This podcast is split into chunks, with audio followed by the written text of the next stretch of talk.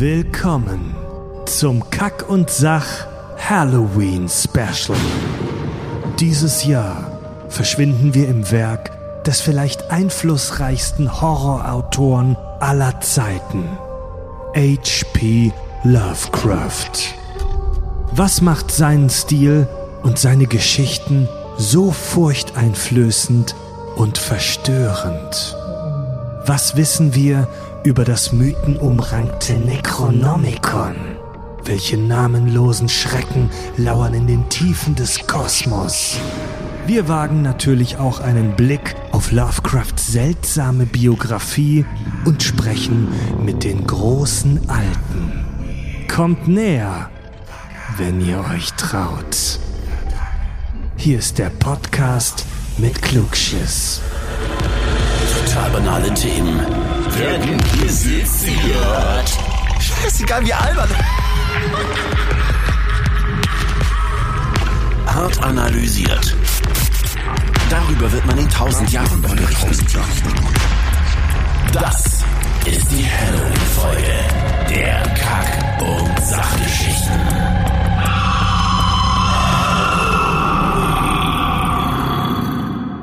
Es ist Ende Oktober.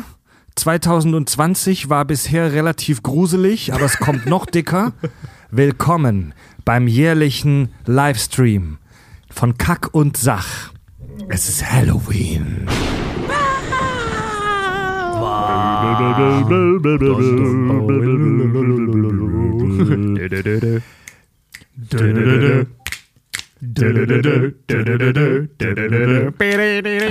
Cthulhu Nasatoshi.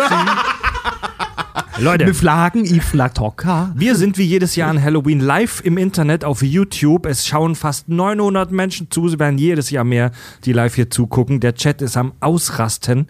Viele Grüße an alle, die dabei sind. Ich begrüße mit mir hier in, in der Gruft, in der Kack- und Sachgruft in Hamburg. Wir haben ihn vor ein paar Jahren aus einer düsteren Gruft aus einem alten englischen Anwesen gezogen, mit Pestbeulen übersät, war er gerade dabei, einen englischen Gentleman äh, zu operieren. Tobi. Vertagen.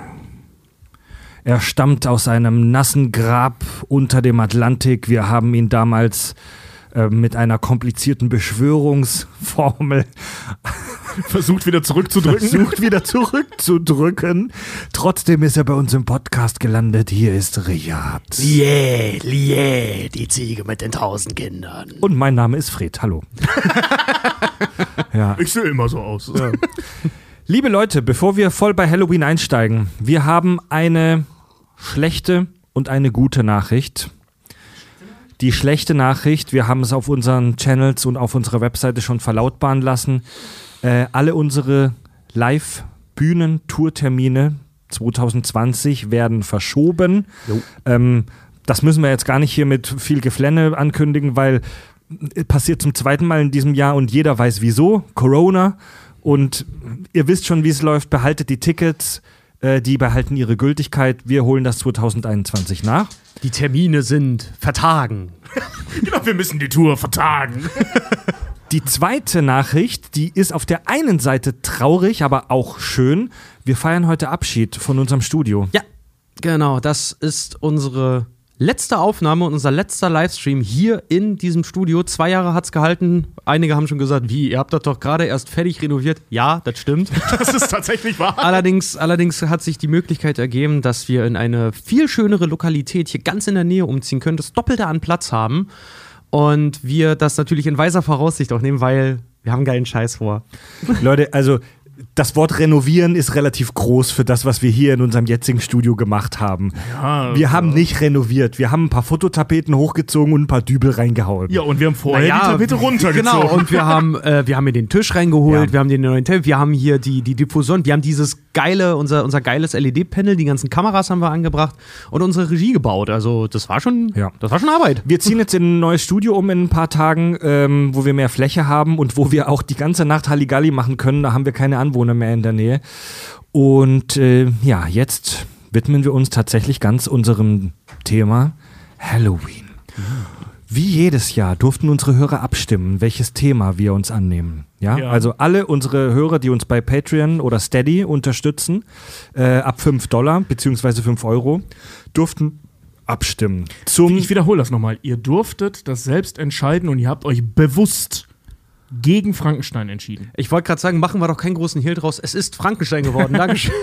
Ja. Zur Auswahl standen dieses Jahr Exorzismus, Zombies, Mumien, der Tod, Werwölfe, Frankenstein und zum ersten Mal dieses Jahr H.P. Lovecraft. Und ich habe H.P. Lovecraft eigentlich als Gag reingemacht. Es tut mir auch leid, dass Das ich stand To- auch nicht auf der Liste, auf. die wir uns mal zusammengesetzt Es haben. tut mir leid, dass ich Tobi und Richard nicht in Kenntnis genommen habe, aber ich dachte, ich muss was Neues dieses Jahr mit reinnehmen und ich hätte es nicht gedacht, aber in den ersten Stunden war klar, das wird's. Frankenstein 18,5 Prozent auf dem zweiten Platz. Auf dem ersten Platz, ja, wir sprechen heute über das Lebenswerk von H.P. Motherfucking Lovecraft. Für alle da draußen, die ihn noch nicht kennen, er ist ein Gott der Horrorliteratur und eine mega kontroverse Gestalt, über die wir heute sprechen und Ja, ähm, über die wir heute diskutieren. Es wird heute eine, eine Folge, wo wir viele Geschichten erzählen. Es wird eine Folge, wo wir viele Geschichten euch vorstellen. Es wird weniger analytisch heute, es wird mehr stimmungsvoll heute. Geisterstunde. Geisterstunde. Ähm, Tobi und Richard, ich würde, ich würde heute den Alien gerne mal an euch beide verweisen, das gemeinsam zu machen. Kommt, ko- erwacht ein Cthulhu. Ich wollte gerade sagen, ich will ja eigentlich nicht über Außerirdische sprechen. Das kommt ein, kommt ein tentakelbewachsener Alien aus den Tiefen des dunklen Kosmos auf die Erde. Wie würdet ihr ihm, diesem großen Alten, erklären, was ist H.P. Lovecraft? Worüber sprechen wir da heute? Ich glaube, die größte Barmherzigkeit dieser Welt ist die Unfähigkeit des menschlichen Verstandes, alles sinnvoll zueinander in Beziehung zu setzen. ist das von ihm? Ja. Geil. nee, das ist von J.K. Rowling. äh, ja, also ähm, ist ein amerikanischer Horrorautor, der äh, seine, ich sag mal, meisten Werke und wichtigsten Werke ähm, in den 20ern des 20. Jahrhunderts geschrieben hat. Und ähm, ist halt vor allem dadurch so groß bekannt geworden, dass er also sehr gut darin war, fantastische Horrorwelten aufzubauen. Ähm, das Faszinierende ist, dass auch bis heute Leute, also Horrorbuchautoren bei ihm abgucken. Der krasseste Vertreter ist da äh, ähm, Stephen King. Der hat praktisch einfach genau da weitergemacht, wo, wo Lovecraft aufgehört hat. Yep. Man, also das ist faszinierend, weil bei den, äh, es gibt Hörbücher, die gesprochen wurden von David Nathan. Das ist so der äh, unter anderem der Synchronsprecher von Johnny Depp. Oder Christian Bale? Oder Christian Bale, genau. Und ähm, der äh, äh, liest halt in einer eingetragenen Marke äh, sämtliche ähm, Bücher von, von Stephen King. Und hat äh, bei Spotify halt auch einige Bücher von H.P. Lovecraft gelesen. Und das ist so krass, wie ähnlich die sich sind, vor allem wenn es auch noch der gleiche Typ vorliest. Also du du findest da teilweise keine Unterscheidung, außer dass die Bücher halt nicht 4000 Seiten lang sind wie bei King, Ja. sondern halt eher Kurzgeschichten. Ja, Lovecraft, ein Meilenstein-Autor der Popkultur, der uns popkulturell Wesen gebracht hat, die bis heute eigentlich einem Mythos, quasi einem Kult und halt auch einer sehr großen mittlerweile, heute sind es ja keine Kulte mehr, heute nennt man es Fangemeinden, ähm, zustande gebracht hat. Und äh, ja, wir haben ja auch in der Recherche festgestellt, das ist so aktuell wie eh und je. Ja. Je, je so aktuell, wie man es nennen darf, Lovecraft. Also, Love, Ja. Also Lovecraft hat die Horrorliteratur natürlich nicht erfunden. Aber Lovecraft hat ganz viele Dinge erfunden, die in der Horrorliteratur heute als Standard gelten.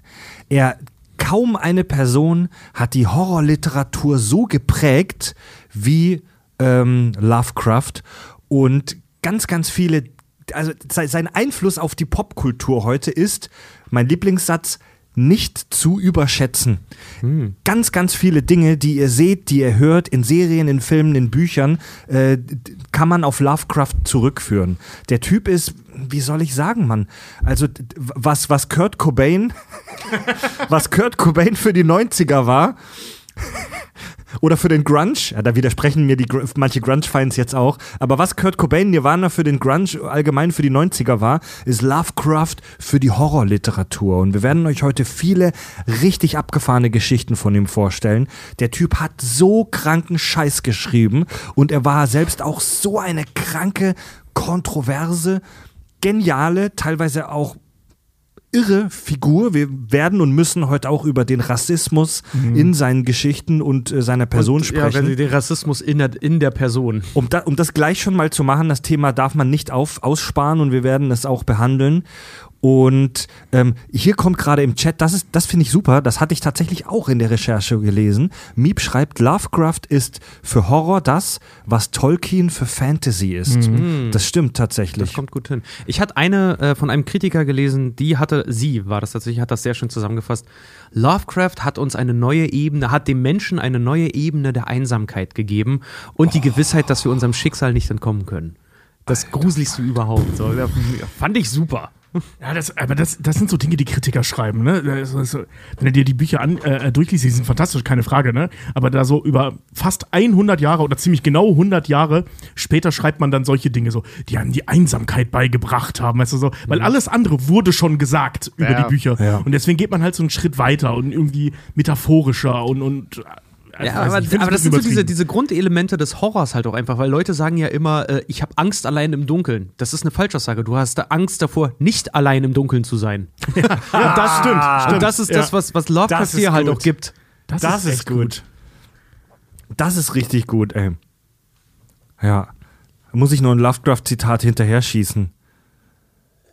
Das älteste und stärkste Gefühl ist Angst. Die älteste und stärkste Form der Angst ist die Angst vor dem Unbekannten. Und darum dreht sich im Prinzip bei Lovecraft, die Angst vor dem Unbekannten. Und wir werden euch heute Geschichten nur zusammenfassen und grob erzählen, die euch das Blut in den Scheißadern gefrieren lassen. Und ich würde tatsächlich die erste Runde ähm, schon einläuten. Also wir erzählen euch in kurzer Form Geschichten von Lovecraft. Die meisten seiner Stories sind ja auch äh, Kurzgeschichten. Wer möchte, darf auch gerne Zitate aus den Geschichten vorlesen. Und ganz wichtig, während jemand äh, seine Geschichte erzählt, natürlich dürfen wir reingrätschen und Fragen stellen und so, aber äh, wir wollen ein bisschen, wir wollen ein bisschen Lagerfeuerstimmung machen heute. Und die erste Geschichte hat uns Richard heute mitgebracht. Die Glocke im Turm. Die Glocke im Turm von H.P. Lovecraft. Eine der Geschichten aus dem Necronomicon, tatsächlich. Mhm. Wenn wir auch Von, drüber sprechen. Von, von Lovecraft, weil das Necronomicon ist ja ein zentraler Bestandteil der Geschichten Lovecrafts, geschrieben vom verrückten Araber.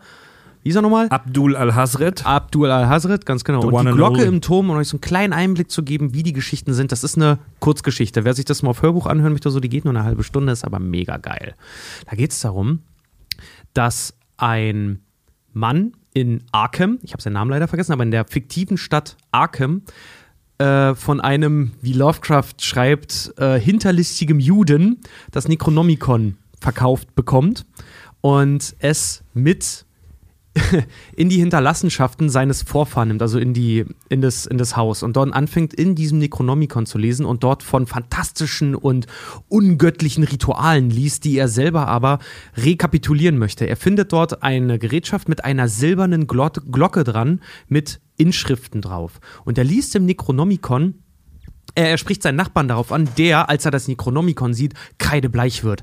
Fast so, also in Ohnmacht fällt und dann, nachdem er wieder bei Bewusstsein ist, ihm davon erzählt, was ihm mit dem Necronomicon passiert ist.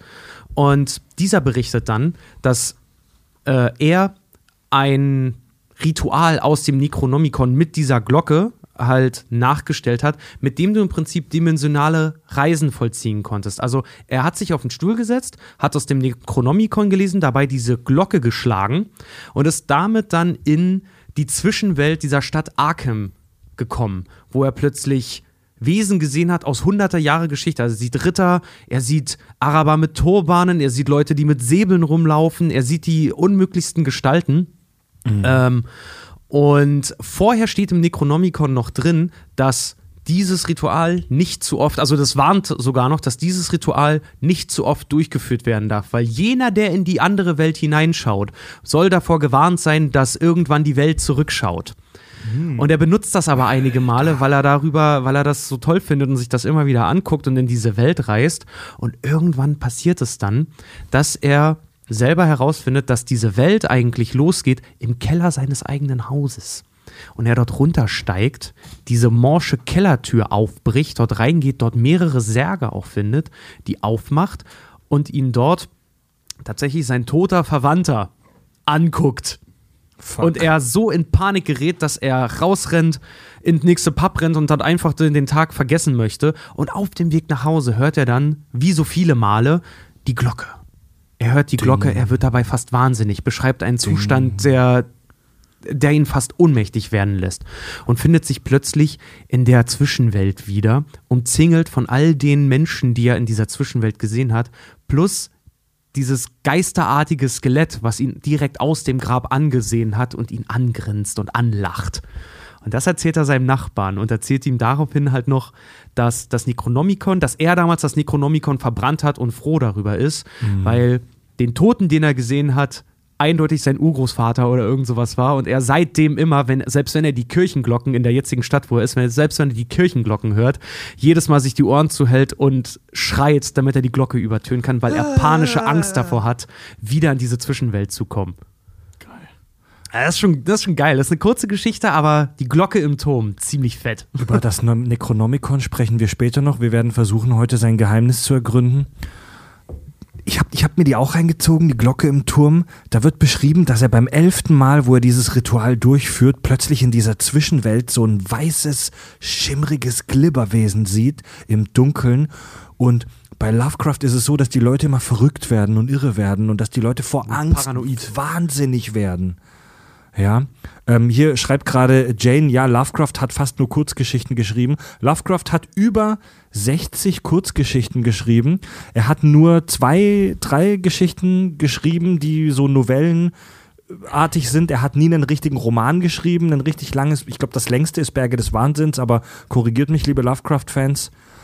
Ähm, was für die Zeit aber auch nicht ungewöhnlich war, weil man, weil die Autoren da ihre Stories auf den Zeitungen äh, veröffentlicht haben.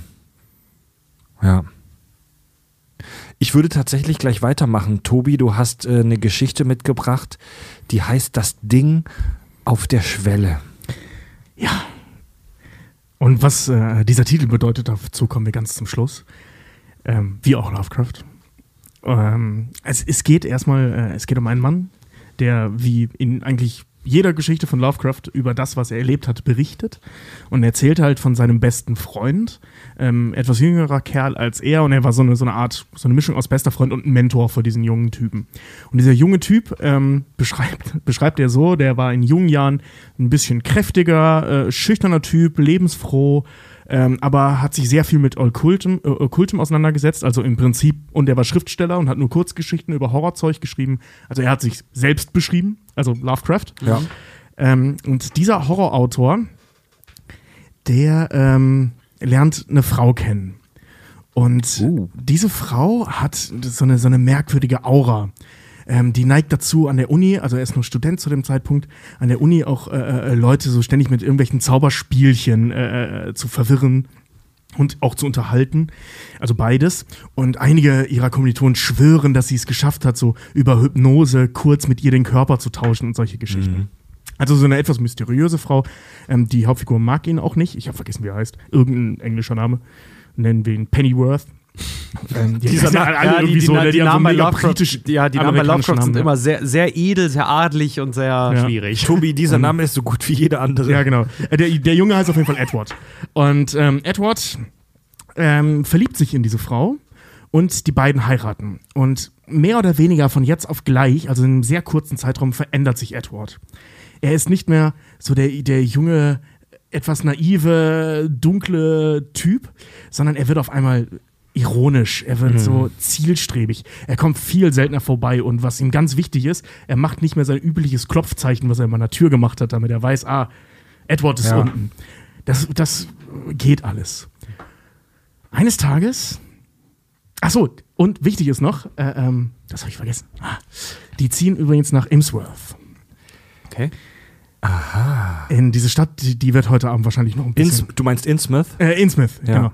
Äh, die. Stadt wird wahrscheinlich noch ein paar Mal Oh vorkommen. ja, oh ja. Und ähm, genau, und die, wie gesagt, die äh, Besuche werden immer kürzer. Und eines Tages taucht halt Edward mal wieder auf der äh, äh, auf und klopft auch richtig und ist halt völlig panisch, völlig aufgelöst. Und erzählt halt dem Pennyworth, dass seine Frau in der Lage ist, mit ihm den Körper zu tauschen. Und zwar vollends, aber immer nur für eine kurze Zeit. Und es liegt, oder, und ihre Idee ist, dauerhaft den Körper mit ihr zu tauschen. Denn an Halloween feiern die bösen Leute in Innsmouth einen, einen Hexensabbat und danach ist diese, diese Verwandlung für immer. Und die Seele, die in seiner Frau steckt, mit der er dann tauscht, ist auch nicht ihre Seele, sondern die ihres Vaters. Und das war auch nicht die Seele ihres Vaters, sondern von irgendetwas Uraltem, das er schon seit Äonen macht. Sich immer wieder neue Körper aussuchen, den Körper tauschen, den anderen Körper umbringen, den alten, damit die Seele darin stirbt und dann wieder tauschen. Natürlich glaubt die Hauptfigur nicht, aber so langsam beginnen die alle panisch zu werden. Und Edward schafft es tatsächlich, den Klauen seiner Frau zu entkommen. Oder seines Schwiegervaters, je nachdem, wie man es drehen und wenden will. Ähm, und versucht sich zu verstecken in seinem eigenen alten Haus. Not a good plan, wie ich finde, aber äh, da versteckt er sich halt und wird langsam immer wahnsinniger. Also wird verrückt. Er sitzt nur noch da, murmelt dieses Kutu äh, typische Lovecraft äh, äh, äh, alte äh, ähm, Fin glui, me gloire nafa. ja, so, so, ja, nicht, nicht den Spruch, sondern den mit der Ziege, mit den äh, Achso, äh, lié, lié. Genau, ja. äh, das murmelt er die ganze Zeit vor sich hin und wird dann im Endeffekt in die Irrenanstalt ähm, eingeschlossen. Also richtig fest. Ja. Und nach einigen Monaten ist er geheilt. Von jetzt auf gleich. Er muss wieder völlig gesund sein und die Hauptfigur Pennyworth geht dann wieder zu ihm, besucht Also den ke- keine, Edward. keine Wahnvorstellung, kein Gar nichts. Charakter. Das ist einfach, okay. einfach, einfach kenn alles wieder Tutti. Und ähm, er, äh, die Hauptfigur besucht Edward und stellt halt fest, ja, er ist wieder gesund, aber er ist zynisch, er ist zielstrebig, Hm. er ist kalt und er sieht alt aus. Das heißt, Edward ist weg. Ach, geil. So, ne? Er ist halt komplett ersetzt worden. Und dagegen können wir jetzt nichts mehr machen. So, die, äh, äh, die Entlassung dieser Person steht vor, Halloween ist vorbei. Halloween haben sie hinter sich gebracht. Das heißt, Edward ist tot. Edward ist weg. Mitten in der Nacht, kurz darauf, klopft es an Pennyworths Tür und zwar in Edwards Duktus. Und er denkt so, okay, fuck, geil, er ist irgendwie geheilt. Wie ist er da rausgekommen? Ich weiß es nicht. Wahrscheinlich ist er wahnsinnig geworden und hat, er ist abgehauen oder er ist wieder zu Verstand gekommen und hat sich irgendwie rausgeredet, macht die Tür auf und vor der Tür, auf der Türschwelle, ähm, steht so ein kleines, krüppeliges, buckliges Ding in Edwards Klamotten, stinkt widerlich nach Verwesung, sodass der Hauptcharakter beinahe bewusstlos wird und macht nur so ein gurgelndes Geräusch, was er kurz vorher schon mal am Telefon gehört hat, aber nicht zuordnen konnte. Also wirklich nur so und gibt ihm halt einen Brief. Und in diesem Brief steht in Edwards Handschrift, zwar krakelig, folgende Geschichte. Kurz bevor er in die Irrenanstalt kam, hat seine Frau es geschafft, ihn wirklich komplett zu ersetzen und hat ihre, äh, seine Seele in ihren Körper gesteckt. Die Handlanger seiner Frau haben diesen Körper.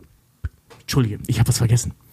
Das haben die vorher mal gemacht, die haben ihn dann eingesperrt. Ja. Nein, Edward hat, bevor er eingesperrt wurde, seine Frau erschlagen mit einem Kronleuchter. Aua. hat, hat ihr den kompletten Schädel zermitscht. Sie hat es aber danach immer noch geschafft, mit ihm die Seele zu tauschen. Das heißt, ihre Seele hat in dem toten Körper weitergelebt und auf den Moment gewartet, stark genug zu sein, um da reinzukommen. Seine Seele war somit in dem toten Körper seiner Frau und hat sich vor lauter Verzweiflung, um dieses Ding aufzuhalten, um Pennyworth den Befehl zu geben, töte meinen alten Körper, töte meine Frau oder Großschwiegervater, äh, Schwiegervater, wie auch immer, ähm, steht er da, hat er es geschafft, sich auszugraben und in diesem schon flüssig gewordenen Matschkörper, der nur noch aus ein paar Knochen innen und der Rest ist nur noch gurgelig und deswegen redet der so, weil er praktisch nur noch flüssig ist, ihm diesen Brief zu geben, damit die Geschichte ein Ende hat. Oh, damit man ihm sagen kann, töte mich. Also töte meinen Tö- Körper, töte damit Körper. ich zurückkommen kann. das tut er auch. Töte mich. Er schießt ihn dann. Alter. Und er hat bis zum Schluss Angst. Ja, Edwards Körper ist tot, aber er weiß, diese Seele lebt in dem Körper weiter. Ja. Und ab jetzt hat er Angst, dass es ihm auch passiert. Geschichte zu Ende. Übel. Ja, das ist immer die äh, äh, Lovecraft-Geschichten haben immer kein.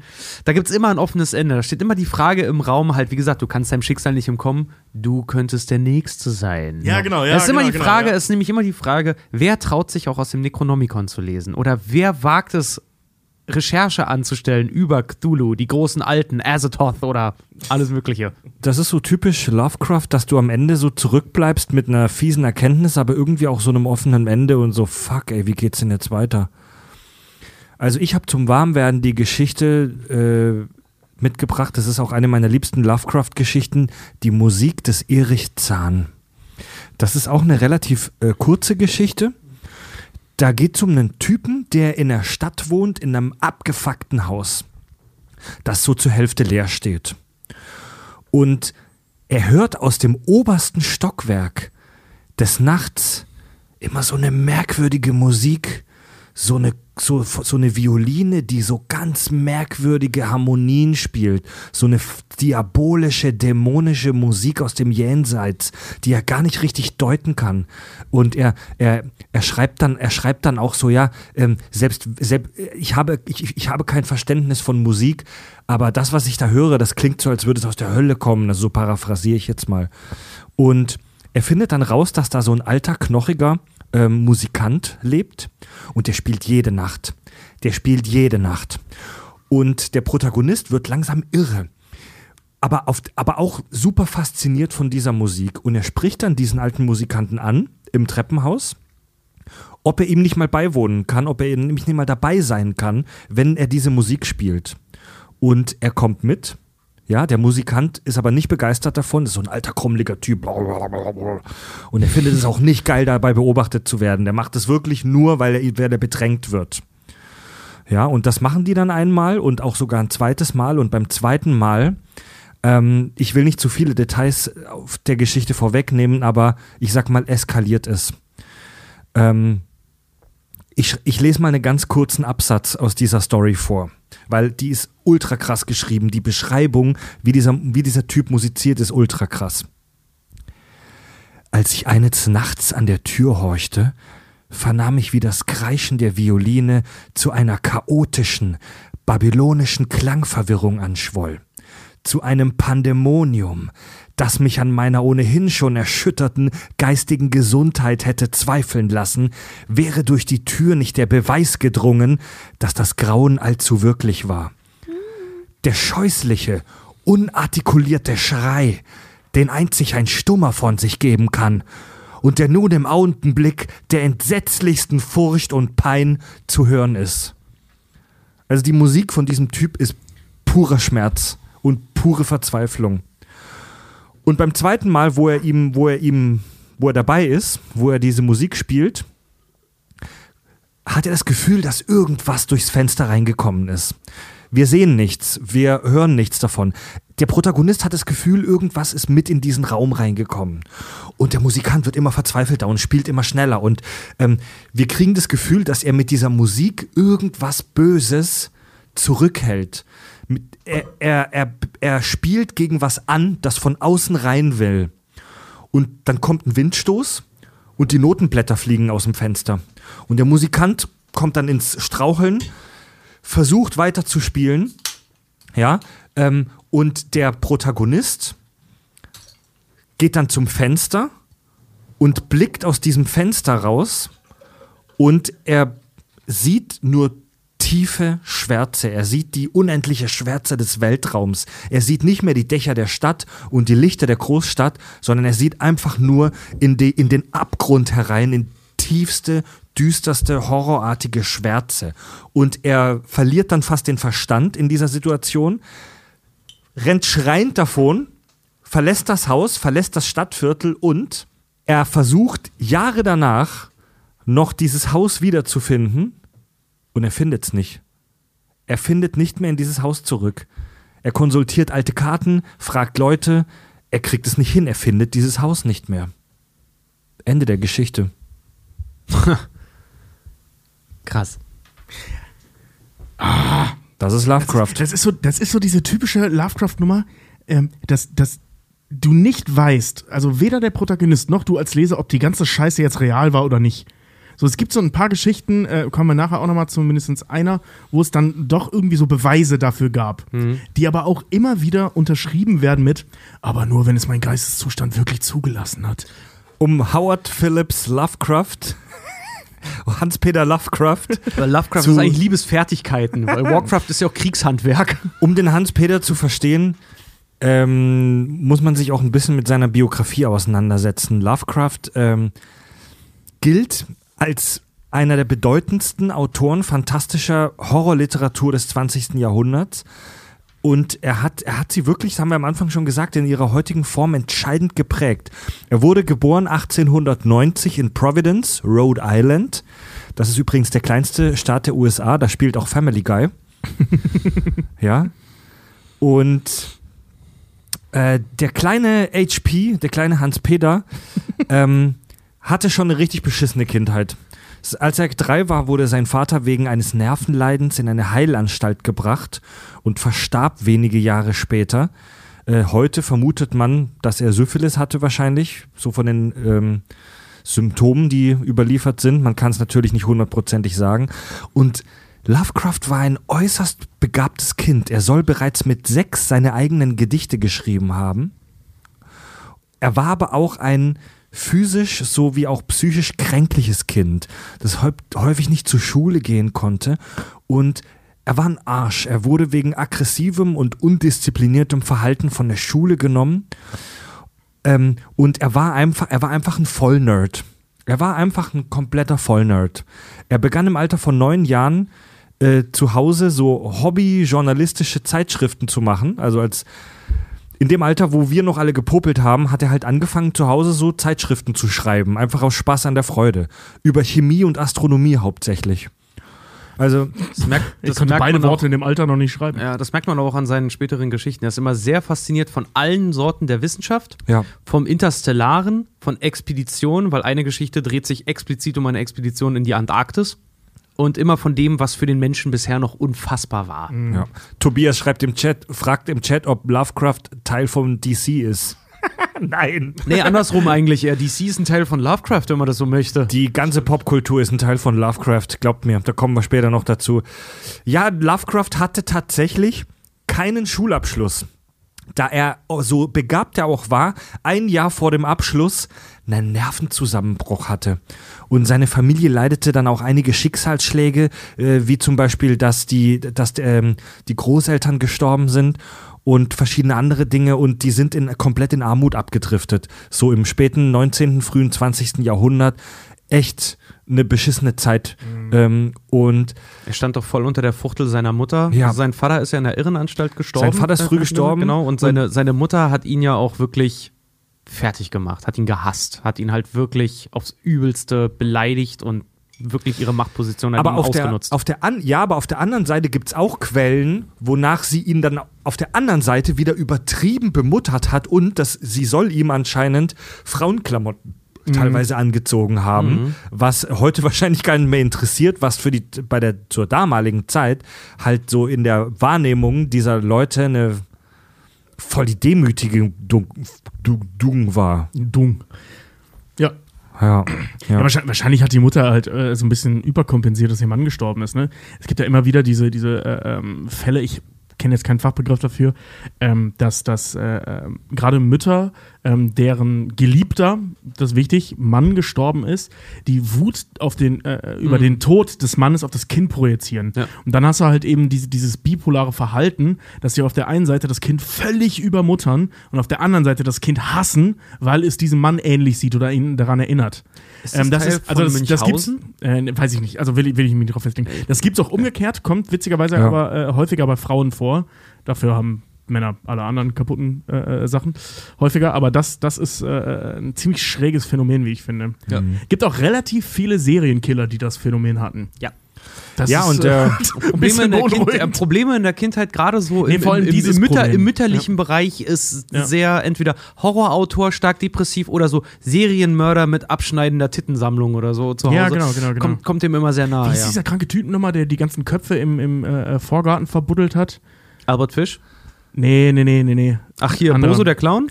Nee, Ähm, der, so ein Decker. Marie schreibt im Chat gerade, sein Vater hat rumgehurt und sie hat quasi versucht, das negative Männliche, das toxische Männliche aus HP rauszuerziehen. Finde ich auch eine valide Erklärung. Ja. Ja. Ja. Wir können es natürlich nicht sagen, ne? Das ist jetzt Ja. extreme Fernanalyse. Naja, aber- und so als, als, als, als jugendlicher, junger Erwachsener fing dann Lovecraft an, diese Gruselgeschichten zu schreiben und er baute ein, äh, ein, ein echt irres Netzwerk an Brieffreundschaften auf zu teilweise auch bedeutenden Autoren der damaligen Zeit. Robert E. Howard, der den, der die Conan, also heute kennen wir Conan als diesen Trash-Film mit Arnold Schwarzenegger, Ey, aber, das, geil. aber das ist ja echt eine ne, ne große, mega bekannte und bedeutende Buchreihe. Ja. Ähm, und er, er, er hat jeden Tag mehrere Bücher geschrieben. Jeden Tag. Es gibt über 80.000 Briefwechsel, die bis heute erhalten sind von Lovecraft mit verschiedenen Leuten. Es gibt kaum einen Autoren in unserer, in der kompletten Weltgeschichte, der so krass erforscht ist und wird wie Lovecraft. Also es gibt Literaturwissenschaftler, die sich nur auf Lovecraft ihr ganzes Leben lang konzentrieren. Es gibt auch eine deutsche Lovecraft-Gesellschaft, die sich mit dem Thema beschäftigt. Also es gibt unfassbar viel Material von ihm und wir wissen auch wahnsinnig, also es ist so, als hätte der Typ jeden Tag ein Interview gegeben. Er war ja auch eine sehr herausstechende Persönlichkeit. Er hat ja auch durch die Art, wie er Später, schreibt und wie gekonnt er vor allen Dingen auch schreiben konnte, äh, hat er ja auch den ersten, die erste Aufmerksamkeit von einem Verlag bekommen, weil er kritische Rezensionen zu einem speziell, ich weiß nicht mehr welcher Autor das war, aber zu einem Autor kritische Leserbriefe geschrieben hat, immer in Reimform, die der Verleger so gut fand, dass er deswegen auf Lovecraft aufmerksam geworden ist. Rich, Richard Butter Cheesecake fragt im Chat, wie heißt denn nochmal das Comic? Äh, will das unbedingt kaufen. Ja, Moment. Ähm, das ist Batman Arkham Asylum, ein düsteres Haus in einer finsteren Welt. Von äh, Grant Morrison und Dave McKean. Wie gesagt, das ist die Grundlage für die, äh, für das, auch für das Computerspiel Arkham Asylum. Kann ich nur empfehlen. Ist wirklich, wirklich hammermäßig geil. Ja. Ja, mit 29, als er 29 wurde, wurde seine Mutter dann wegen eines psychischen Leidens auch eingewiesen, verstarb zwei Jahre später. Das war auch ein herber Schlag für den kleinen HP. Er heiratete dann die ukrainische Jüdin Sonja Green. Ich erwähne das jetzt nur deswegen, weil das später noch ein Thema spielen wird bei seinem Rassismus. Also er heiratete die aus der Ukraine stammende Jüdin Sonja Green und die zogen nach New York, nach Brooklyn. Und das lief richtig scheiße da für die beiden. Ähm, sie, kein Job, überfüllt, die widerliche, überfüllte Dreckstadt zur Zeit der Industrialisierung. Ähm, und ähm, ja, sie ließen sich einige Jahre später wieder scheiden. Lovecraft war wohl ein beschissener Ehemann und ich sag mal sexloser Einsiedler. Also mit Liebe, Sex und Zärtlichkeit hatte es der Mann nicht so wirklich. Er war, er war offenkundig asexuell. Er war- soll wohl, ja. er soll wohl absolut kein Interesse an Sex gehabt haben. Und ich darf dich korrigieren. Anfangs in New York lief es für die beiden tatsächlich nicht schlecht, weil sie Mhm. hatte ein Hutgeschäft, was sehr gut lief. Sie war auch Autorin. Genau, sie war auch Autorin und er hat angefangen, die ersten Sachen regelmäßig für eine Gazette, also für so ein Tagesblatt zu schreiben. Äh, aber erst nachdem sie sich getrennt hatten, auf heißen von auf der Familie seiner Frau, ist er zurück nach Red Hook gezogen, ein Arbeiter- und Immigrantenviertel in New Ja, York. ja. Und da manifestierte sich sein krasser Rassismus, weil Ja. zu dem Zeitpunkt er war umgeben von Immigranten, von Arbeitern, das war ihm vollkommen zuwider und er war mal wieder, so wie oft in seinem Leben, arschpleite. Auch hier Lesezeichen wird später beim Genau, Thema ja. Rassismus wichtig, ja, ja. Äh, Im Chat kam gerade die Frage, warum Hoaxilla nicht zu Gast ist bei dieser Show. Ich habe tatsächlich Alexander von Hoaxilla gefragt und er meinte aber, äh, dass die beiden jetzt nicht so die großen Lovecraft-Kenner sind tatsächlich. Oh, das Ja. wundert mich. Das aber. wundert mich tatsächlich auch. Hätte ich gedacht, dass die Ey, da voll drauf abgehen. Ale ne? Alex Alexandra hat uns heute noch geschrieben, die war von dem Thema sehr angetan, aber ich glaube eher auch das erzählt kriegen. Alexa. Vielleicht. Äh, Alexa. Alexander und Alexa, ja, nicht Alexander. Ja. Verdammt nochmal. HP, HP Lovecraft ging nie einer geregelten Arbeit nach. Er war überhaupt nicht, er war 0,00% ehrgeizig, was weltliche Dinge anging. Das war ihm scheißegal. Er war auch kein großer Esser. Er hat, er hat immer nur so trockenes Brot gefressen. Er hatte eine Vorliebe für Süßigkeiten und für Zitroneneis. Ja, genau. Echt? ja, und zwar äh, massiv, ne? Also Ja. der hat sich für Essen null interessiert, außer Süßigkeiten Ja. und Zitroneneis. Und auch, also auch, also sein ganzes Leben lang, ne? Und äh, ähm, es liegt wohl so einigen Briefwechseln zu vernehmen, daran, dass seine Mutter ihn halt erlaubt hat zu essen, was er will. Und Überraschung, kurze Spoiler für alle, die noch keine Kinder haben, inklusive mir. Kinder lieben Süßigkeiten. so, ne? Krass, oder? Und äh, der hat sich halt nur von so einem Scheiß ernährt. Ich liebe Und- Falls ihr jetzt meinen Zitroneneis Schädel auch. sehen könnt.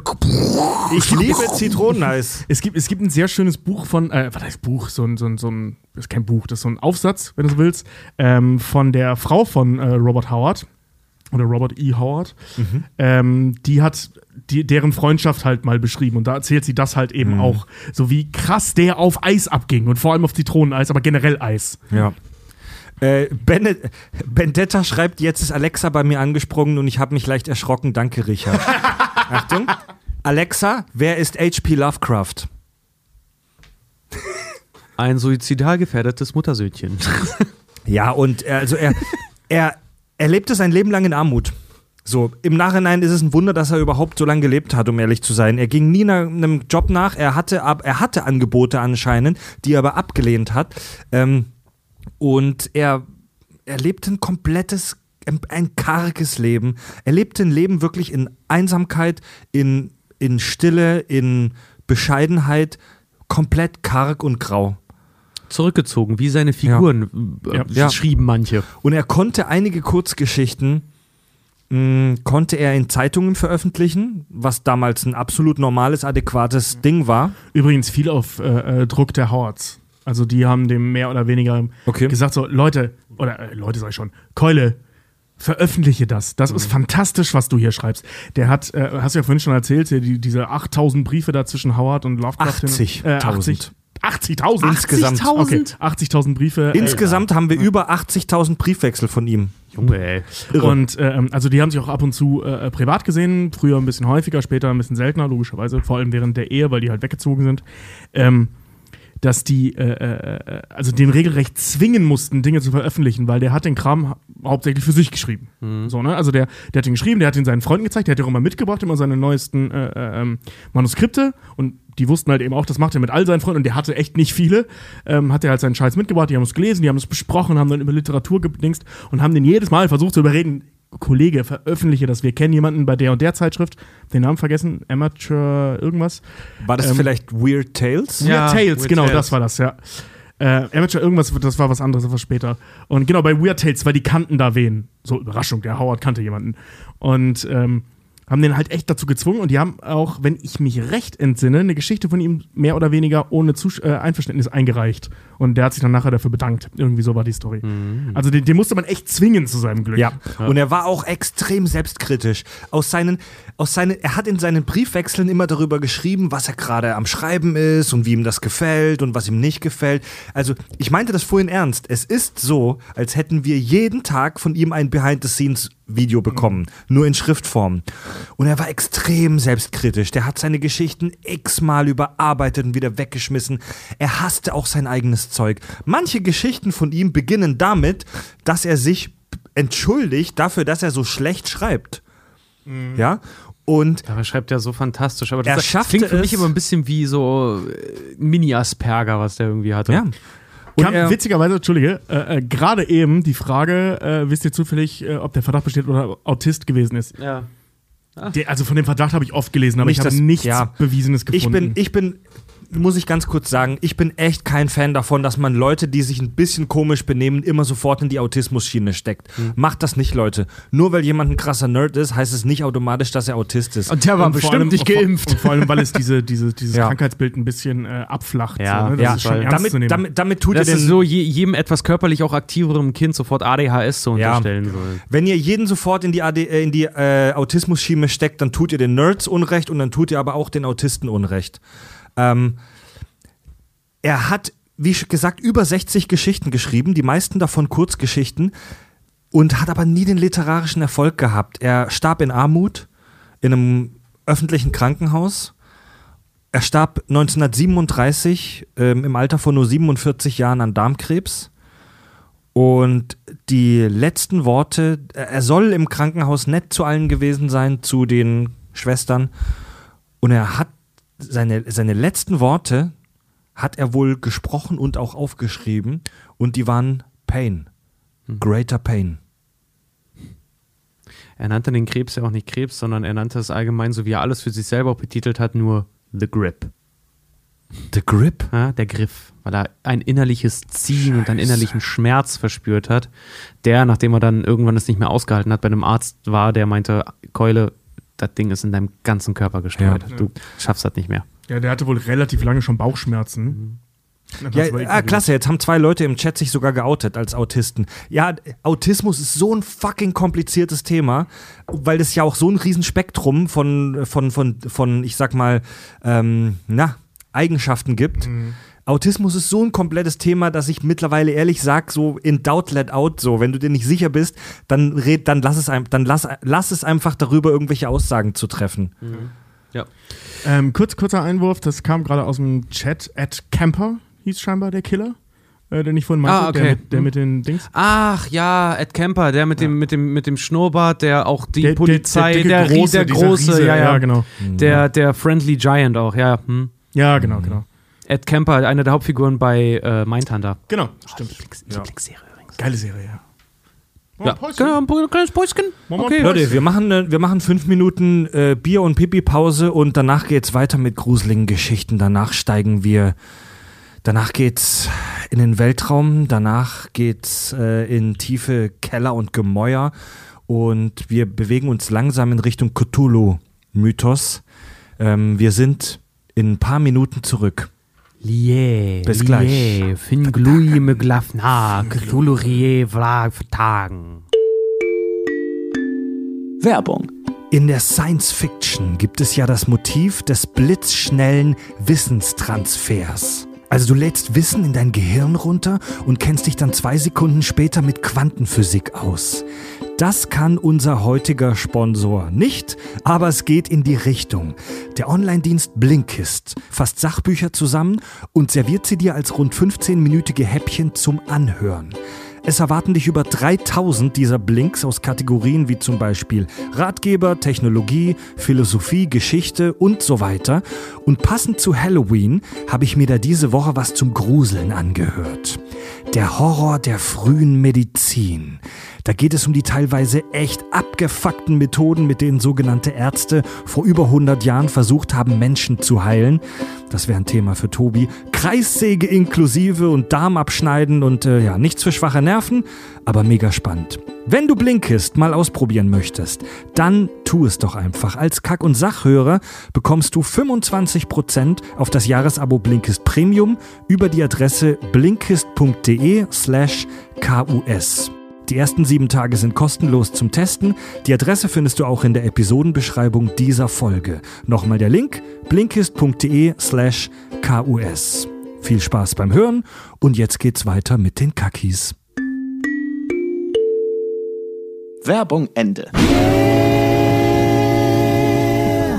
Jetzt kam gerade in der Pause die Frage vom Raketenmeier im Chat, was wir mit unseren Kostümen darstellen. Also ähm, ihr, die das jetzt im Podcast hört, ihr seht uns ja nicht, aber mal ganz kurz, Tobi, was, was trägst du und was stellst du da? Also ich stelle im Prinzip einen Horrorbuchautor aus dem frühen 20. Jahrhundert dar.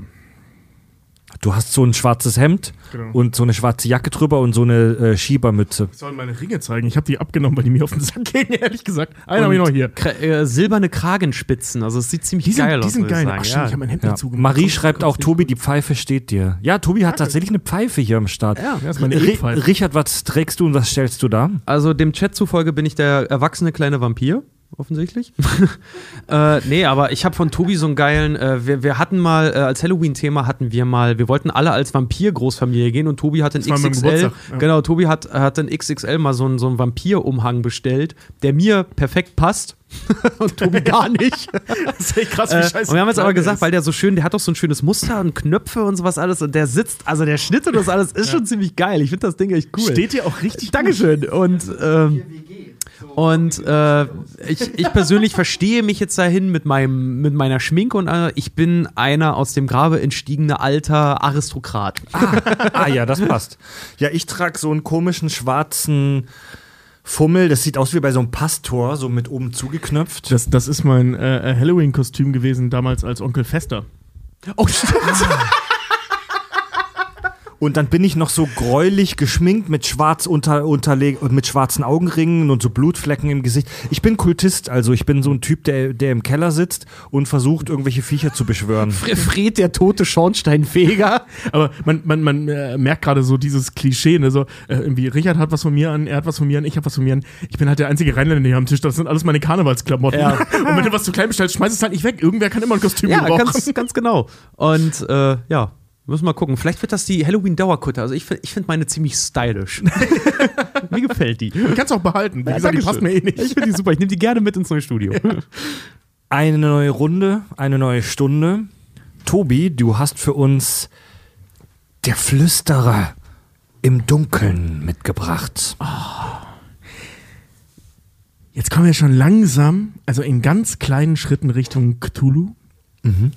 Denn Cthulhu wird erwähnt in dieser Geschichte, spielt aber vermeintlich keine große Rolle. Ich beginne mit dem Flüsterer im Dunkeln. Auch hier werde ich den Pro Protagonisten Pennyworth nennen, weil ich mir wiederum seinen Namen nicht merken konnte, weil die alle gleich sind. Also hier hat vorhin noch jemand von der letzten Geschichte den Namen reingeschrieben. Ähm, macht das gerne wieder. Ich, ich konnte mir sie einfach nicht merken. Der wird auch irgendwie gefühlt nur zweimal erwähnt. Der ist auch, also das, die Spielt sind, auch einfach die sind auch nicht wichtig, die Namen. Äh, vor allem, weil die Hauptfiguren nie wichtig sind, weil die immer nur beobachten. So. Ja, das ist so ein Ding in den Lovecraft-Geschichten. Ja. Also keiner erlebt das wirklich selber, sondern du kriegst die gesamte Horrorgeschichte eigentlich immer nur durch Briefwechsel oder durch Berichte oder irgendwas oder, Ja. oder verstörende Tagebucheinträge oder so. Also der Horror entsteht in äh, Zuschrift indirekt durch Dritte, ganz genau. Das ist übrigens auch ein Trick, dem sich Fincher immer wieder bedient, wenn ich das mal kurz sagen darf. Zum Beispiel sieben, du siehst nicht einen der Morde. Oder Ja. auch bei Mindhunter, auch Fincher, du siehst nichts davon, es wird dir immer nur erzählt. Und das Ja. macht es schlimmer, weil es nur in deinem Kopf Ja. stattfindet. Und das, Ich muss mal kurz den Chat kommentieren, weil da zwei Nachrichten, ich weiß nicht, ob das Absicht ist, aber hintereinander sind die mega gut sind. Who let the dogs out? Cthulhu. da muss ich, da will ich noch kurz was dazu sagen von dir, Richard. Sorry, Tobi, dass wir deine Geschichte Ja, da kurz gut. aufschieben müssen. Ähm, bei Lovecraft ist es ganz oft so, ich wiederhole es nochmal, dass wir die Geschichte nicht direkt durch den Protagonisten erleben, sondern dass der Protagonist Berichte darüber liest. Der, der Protagonist kriegt ein Tagebuch oder einen Bericht in die Hände. Das, das ist bei manchen Geschichten sogar über zwei Instanzen. Äh, bei, bei, bei ein paar Geschichten ist es sogar so, dass der Protagonist einen Bericht liest und in diesem Bericht schreibt jemand, dass er eine Quelle gefunden hat. ja. Ja? Und das ist ein ganz einfaches Stilmittel, um Glaubwürdigkeit zu erhöhen. Ja. So von wegen, ey, ich habe das gelesen. Ja. Das stand da. Das Und stellt da auch bei deiner Geschichte sogar vorweg, dass der Protagonist am Genau. Anfang sofort sagt, ich möchte eins vorweg sagen. Ich habe keine dieser schauderhaften Ereignisse selber erlebt. Und die ganze Geschichte ist ein langer Briefwechsel die Ja. ganze Zeit. Bis aufs Ende. Aber und dieses, und dieses, ganz kurz noch, und dieses Stilmittel kennen wir tatsächlich auch im Film. Found-Footage-Filme. Blair Witch Project. Blair Witch Project zum Beispiel oder Paranormal Activity. Filme, die so tun, als wäre das gefundenes Material von so Amateurkameras. Das ist im Prinzip das gleiche literarische Mittel, nur im Bewegtbild. Ja. Also das steigert die Glaubwürdigkeit so von wegen, hey, ich, ich behaupte das, ich behaupte das nicht. Ich habe das hier so gefunden. Was es im Übrigen fast unmöglich macht, die Lovecraft-Dinger zu verfilmen, gut zu verfilmen. Das ist die, die Schande daran leider. Sarah T., da wir hier Delay im Chat haben, wird sie das geschrieben haben, bevor du das gesagt hast, vermutlich. Ähm, sie fasst es zusammen als, also Lovecraft-Geschichten äh, sind die Found-Footage-Story der Backenbarträger. Voll. ja, genau, genau so kann man das zusammenfassen. ja. Geil. Zurück zum, zurück zum Gruseln. Ja. Tobi, the stage is yours. Der Flüsterer im Dunkeln. Der Flüsterer im Dunkeln. Unser Protagonist, Pennyworth, wie ich ihn liebevoll nenne, ähm, ist Soziologe und äh, Kulturanthropologe. Und er, er beschäftigt sich so mit alten Mythen, Legenden, die sich alle irgendwie entfernt um das Necronomicon drehen. Also alles, was das, er hat das Necronomicon auch gelesen und beschäftigt halt sich mit allem, was irgendwie damit zusammenhängt. Ist da auch echt Experte auf dem Gebiet. Führt einen lebhaften Streit mit allen möglichen anderen Experten und so. Das ist so sein Leben. Und eines Tages bekommt er einen Brief von einem gewissen Akeley. Und Akeley stellt sich heraus während des Lesens als jemand, der offensichtlich irrsinnige Dinge erlebt hat, aber nicht irrsinnig ist. Das betont er sehr, sehr oft, der äh, Erzähler, dass der super nüchtern klingt und super naja, den Typen sollte man für voll nehmen, aber das, was er schreibt, ist problematisch. Er schreibt folgendes. Er lebt in der Nähe von Vermont, in den schwarzen Bergen in Vermont oder die unbewohnten Berge, die benennt er immer wieder anders. Also es gibt so ein paar Berge in der Nähe von Vermont, da wohnt einfach keiner. Ist auch heute noch so, ähm, weil man da einfach nicht wohnen kann. Und dort gab es vor einiger Zeit eine Überschwemmung. Und während dieser Überschwemmung sind merkwürdige Leichen angespült worden. Und zwar nicht von Menschen, sondern von so krabbenartigen, von so riesen krabbenartigen Viechern mit so Fühlern als äh, ähm, Münder praktisch unten und so die, äh, an den Enden äh, der Beine sind Klauen, so scherenartige Klauen, auf denen die scheinbar laufen. Und einige äh, Eingeborene haben die halt gesehen. So. Das konnte aber nie wirklich nachgewiesen werden. Also als dann Leute hinterher sind, Wissenschaftler, Polizisten und so weiter, ähm, waren die Leichen weg. So, die hat keiner gesehen. Also das Fies. beruht alles auf Hörensagen. Und man stellt halt raus, oder es stellt sich heraus, dass diese Geschichten da in der Gegend schon sehr, sehr alt sind. Das, also seit Jahrhunderten erzählen sich die Leute und eben auch die, die ähm, Ureinwohner die Legenden von diesen alten Wesen, die sich so mit so Klicklauten unterhalten. Und deswegen betritt auch niemand diese Region. Und wenn er es tut, verschwindet er für gewöhnlich. Davon berichtet Akeley. Und er teast so ein bisschen an, er weiß noch viel mehr. Und er kann das auch beweisen. Er würde vollkommen verstehen, wenn Pennyworth ihn als irre abtut und ihm nicht antwortet. Aber wenn ihm antwortet, wird er ihm mehr erzählen. Pennyworth, Soziologe, der er nun mal ist und Kulturanthropologe oder so ähnlich, schreibt ihm natürlich und sagt, ja, komm, zeig her. Und er bekommt zurück tatsächlich ein Foto von den Fußabdrücken von diesen Klauendingern. Ähm, eine, so eine, so eine Wachsrolle, kennt ihr die? Äh, ähm, Zum diese- Tonaufzeichnen. Genau, die früher. man früher zum Tonaufzeichnen verwendet hat. Da wurden- sind so Punkte reingestanzt worden, die konnte man dann abspielen. Genau, wenn wir in die Schallplatte brüllen, der Vorgänger war die Wachsrolle. Ja. Genau. Ähm, wo man diese Klicklaute hört, die sich halt so ein bisschen anhören, als würde jemand was sagen. Nämlich besagte Ziegengeschichte. Äh, Geschichte. Du kannst es. Lié, Lié. Genau. Die Ziege mit den tausend Kindern. Krabbenmenschen, Ohne. Scheiß. Das war das erste, woran ich denken musste, war wirklich genau das. Krebsmenschen. weil, er, weil, er, weil er auch halt auch immer, immer beschreibt mit, ja, mit ihrer orangelich-rosanen Haut. Ja, die sie ja. haben ja gesagt, Moment, die Krebsmenschen? Also, das ist echt krass. Also, du kannst mir erzählen, was du willst. Die South Park-Leute haben genau das da kopiert, denn die leben nämlich auch unter der Erde. Ja, das, So, hat, das, hat, das hat Pixelbrei geschrieben. Ach, der hat es gerade auch schon geschrieben, ja. Jam schreibt, ich sehe aus wie ein verheulter Mörder. Fick dich! So, jedenfalls, die beiden, also, äh, und zu der Rolle und dem Foto ist dann halt eben Akelys Geschichte. Akeley ist so ein Typ, ähm, Einsiedler, ähm, der lebt seit ewig Zei äh, ewigen Zeiten da in dieser Gegend. Seine ganze Familie ähm, ist da in Gott weiß wie vielter Generation, wohnt er in demselben Landhaus in, der, äh, in Vermont, in der Nähe dieser Berge. Und ähm, der hat irgendwann im Wald, ich raff das jetzt ein bisschen zusammen, das ist sehr lang, dieser Part, ähm, hat er einen Stein gefunden mit merkwürdigen äh, Zeichnungen drin. Und dazu hat er ihm auch das Foto geschickt von diesem Stein. Und der Pennyworth erkennt sofort, das sind Symbole aus dem Necronomicon. Weil er hat es ja gelesen. Und ähm, über einen längeren Zeitraum entdeckt er immer wieder, dass immer mehr, je mehr Akeley forscht, desto häufiger treten diese Fußspuren in der Nähe seines Hauses auf. Und das ging sogar so weit, dass äh, er seine Hunde rausgelassen hat, weil die Viecher an sein Haus rangekommen sind. Die Hunde haben die weggehalten. Warum konnte er nicht Aber er erklären. hat sie nicht gesehen. Er hat sie gesehen. Akeley hat sie gesehen. Und ähm, auf dieser Sprachaufnahme ist übrigens nicht nur dieses Lillet-Gelaber, sondern da sind auch menschliche Stimmen zu hören. Also der hat tatsächlich eine Aufnahme von einer Unterhaltung zwischen den Viechern und einem Menschen. Und dieser Mensch dient offensichtlich als menschlicher Advokat dieser Viecher in der Menschenwelt. Das heißt, die sammeln sich Menschen an, um Kontakt zu den Menschen aufzunehmen. Die Frage ist nur, wieso. Ist als Botschafter. Er nennt, Als ihn immer, Botschafter er, er im nennt sie in der Geschichte immer der, äh, als geheimer Spion. Genau. Geheimer. Agent. Und da gibt es auch mehrere von, also so, so einen verrückten Einsiedler irgendwie und nachher noch so, ein- so, so ein Gentleman und so. Ist auch egal. Jedenfalls geht das dann ewig lange hin und her, ewig lange Briefwechsel. Und irgendwann kommst, äh, ähm, kommt ein Brief, wo es dann heißt, okay, pass auf, komm mich besuchen oder kommen Sie mich bitte besuchen. Wir schauen uns das Ganze hier gemeinsam an. Die Viecher kommen immer näher. Sie haben angefangen, meine Hunde zu töten. Äh, ähm, es gab einen Schusswechsel. Ich glaube, ich habe einen Menschen erschossen, der bei ihnen war. Ich habe eine Leiche vor allem sichergestellt, in meinen Schuppen gesperrt, wollte sie fotografieren, hab's getan. Das Foto ist leer, obwohl er sie fotografiert hat. Und das Vieh hat sich innerhalb von wenigen Minuten komplett aufgelöst. Was erklärt, warum nach dem Flussvorfall die Leichen nicht gefunden wurden. Pennyworth ist hin und her gerissen, ob er es glauben soll, aber er ist schon so fasziniert von diesem Akeley, der sagt, okay, das sollte ich mir angucken. Einen Tag später kommt direkt der nächste Brief, der völlig anders klingt. So nach dem Motto, alles cool, ich habe ich hab die Viecher getroffen, ich habe mich mit denen unterhalten, das sind nicht die Bösen. Die wollen uns nur fantastische Dinge beibringen. Die haben Wissen über das Universum, über alles und das wollen sie uns zeigen. Das war übrigens der erste Brief, der mit der Maschine geschrieben wurde, nicht mit der Hand. Wo er noch sagt, es tut mir leid, dass ich nicht. Genau, äh, dass, dass, ich, dass, ich, dass, ja. nee, nee, dass ich diesen Brief mit der Maschine abtippen musste, weil in letzter Zeit war meine Handschrift etwas zittrig von der Angst. Achso, stimmt, stimmt, stimmt, stimmt. Das mit dem Kränklich kommt jetzt erst. Genau, jedenfalls äh, beschließt, äh, die machen dann einen Deal aus, wann er da sein soll.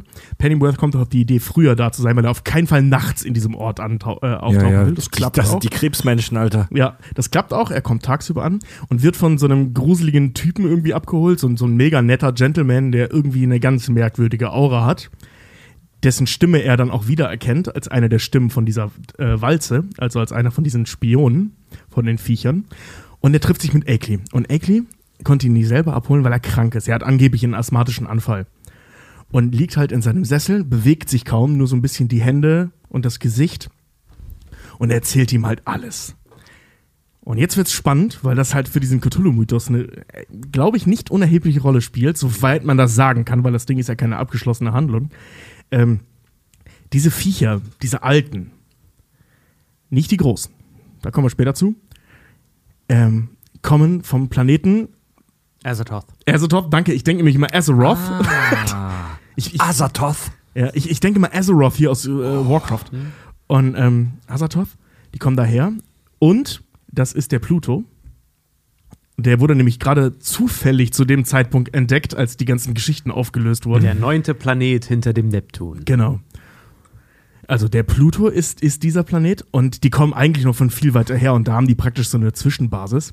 Und die suchen auf den ganzen Planeten andere äh, ähm, herausstechende Persönlichkeiten der Spezies, um die mit auf ihren Planeten zu nehmen. Jetzt haben die aber keine Raumschiffe, weil die haben so merkwürdig geformte Schwingen, die dafür da sind, um sich halt im luftleeren Raum fortzubewegen. Membranschwingen. Genau. Und wie nimmt man dann einen Menschen mit? Der überlebt das nicht. In einem Tank. Oh, die Ist- Viecher kommen später auch nochmal. Ja, es gibt, es gibt äh, eine Methode, das Gehirn eines Menschen zu entfernen und in einen grünlich schimmernden Metalltank zu setzen und diesen Metalltank an Maschinen anzustecken, um ihm die Sinne wiederzugeben. Und damit überlebt man diese Reise. Der Körper wird in der Zeit konserviert. Von all diesen Dingen erzählt er, von den ganzen Wissen über die Alten. Dieses ganze Zeug, darüber wird gesprochen. Nachts versucht er dann schlafen zu gehen, weil irgendwann sagt der Akeley so, ich bin müde, ne, weil ich bin ja krank versucht dann schlafen zu gehen und im Zimmer unter ihm hört Pennyworth die ganze Zeit eine Diskussion, die er kaum entziffern kann. Beschreibt nur so ein paar einzelne Worte. Und ähm, unter anderem, er hatte sich kurz vorher mit einem Gehirn in einem Tank unterhalten. Und so eine Tank Stimme hörte, so ein Ja. Tankhirn, so eine Stimme hörte er unten wieder auch. Offensichtlich dieses Geklicke von diesen merkwürdigen Wesen und diesem Gentleman, mit dem er da gesprochen hat. Ja. Die über irgendwas diskutieren, nämlich über ihn. Irgendwann in der Nacht hört es halt auf. Er schleicht runter und bereut es bis heute, wie er schreibt, dass er diesen Tank, der da auf dem Tisch stand, mit dem Namen von Akeley nicht an die Maschine angeschlossen hat. Die waren den Sinnesmaschinen angeschlossen, aber nicht an der Stimmmaschine. Das heißt, dieses Gehirn hat gesehen, wie er reinkam, aber er, er konnte nicht verifizieren, wer da drin ist, weil er die Sprache nicht angeschlossen hat. Es war beschriftet mit Akeleys Namen. Und auf dem Stuhl, auf dem der kranke Akeley vorher lag, lag der Morgenmantel, so komische Wickel, die er um die Füße hatte, und zwei mechanische Hände und ein mechanisches Gesicht. Daraufhin verpisst er sich logischerweise aus der Stadt.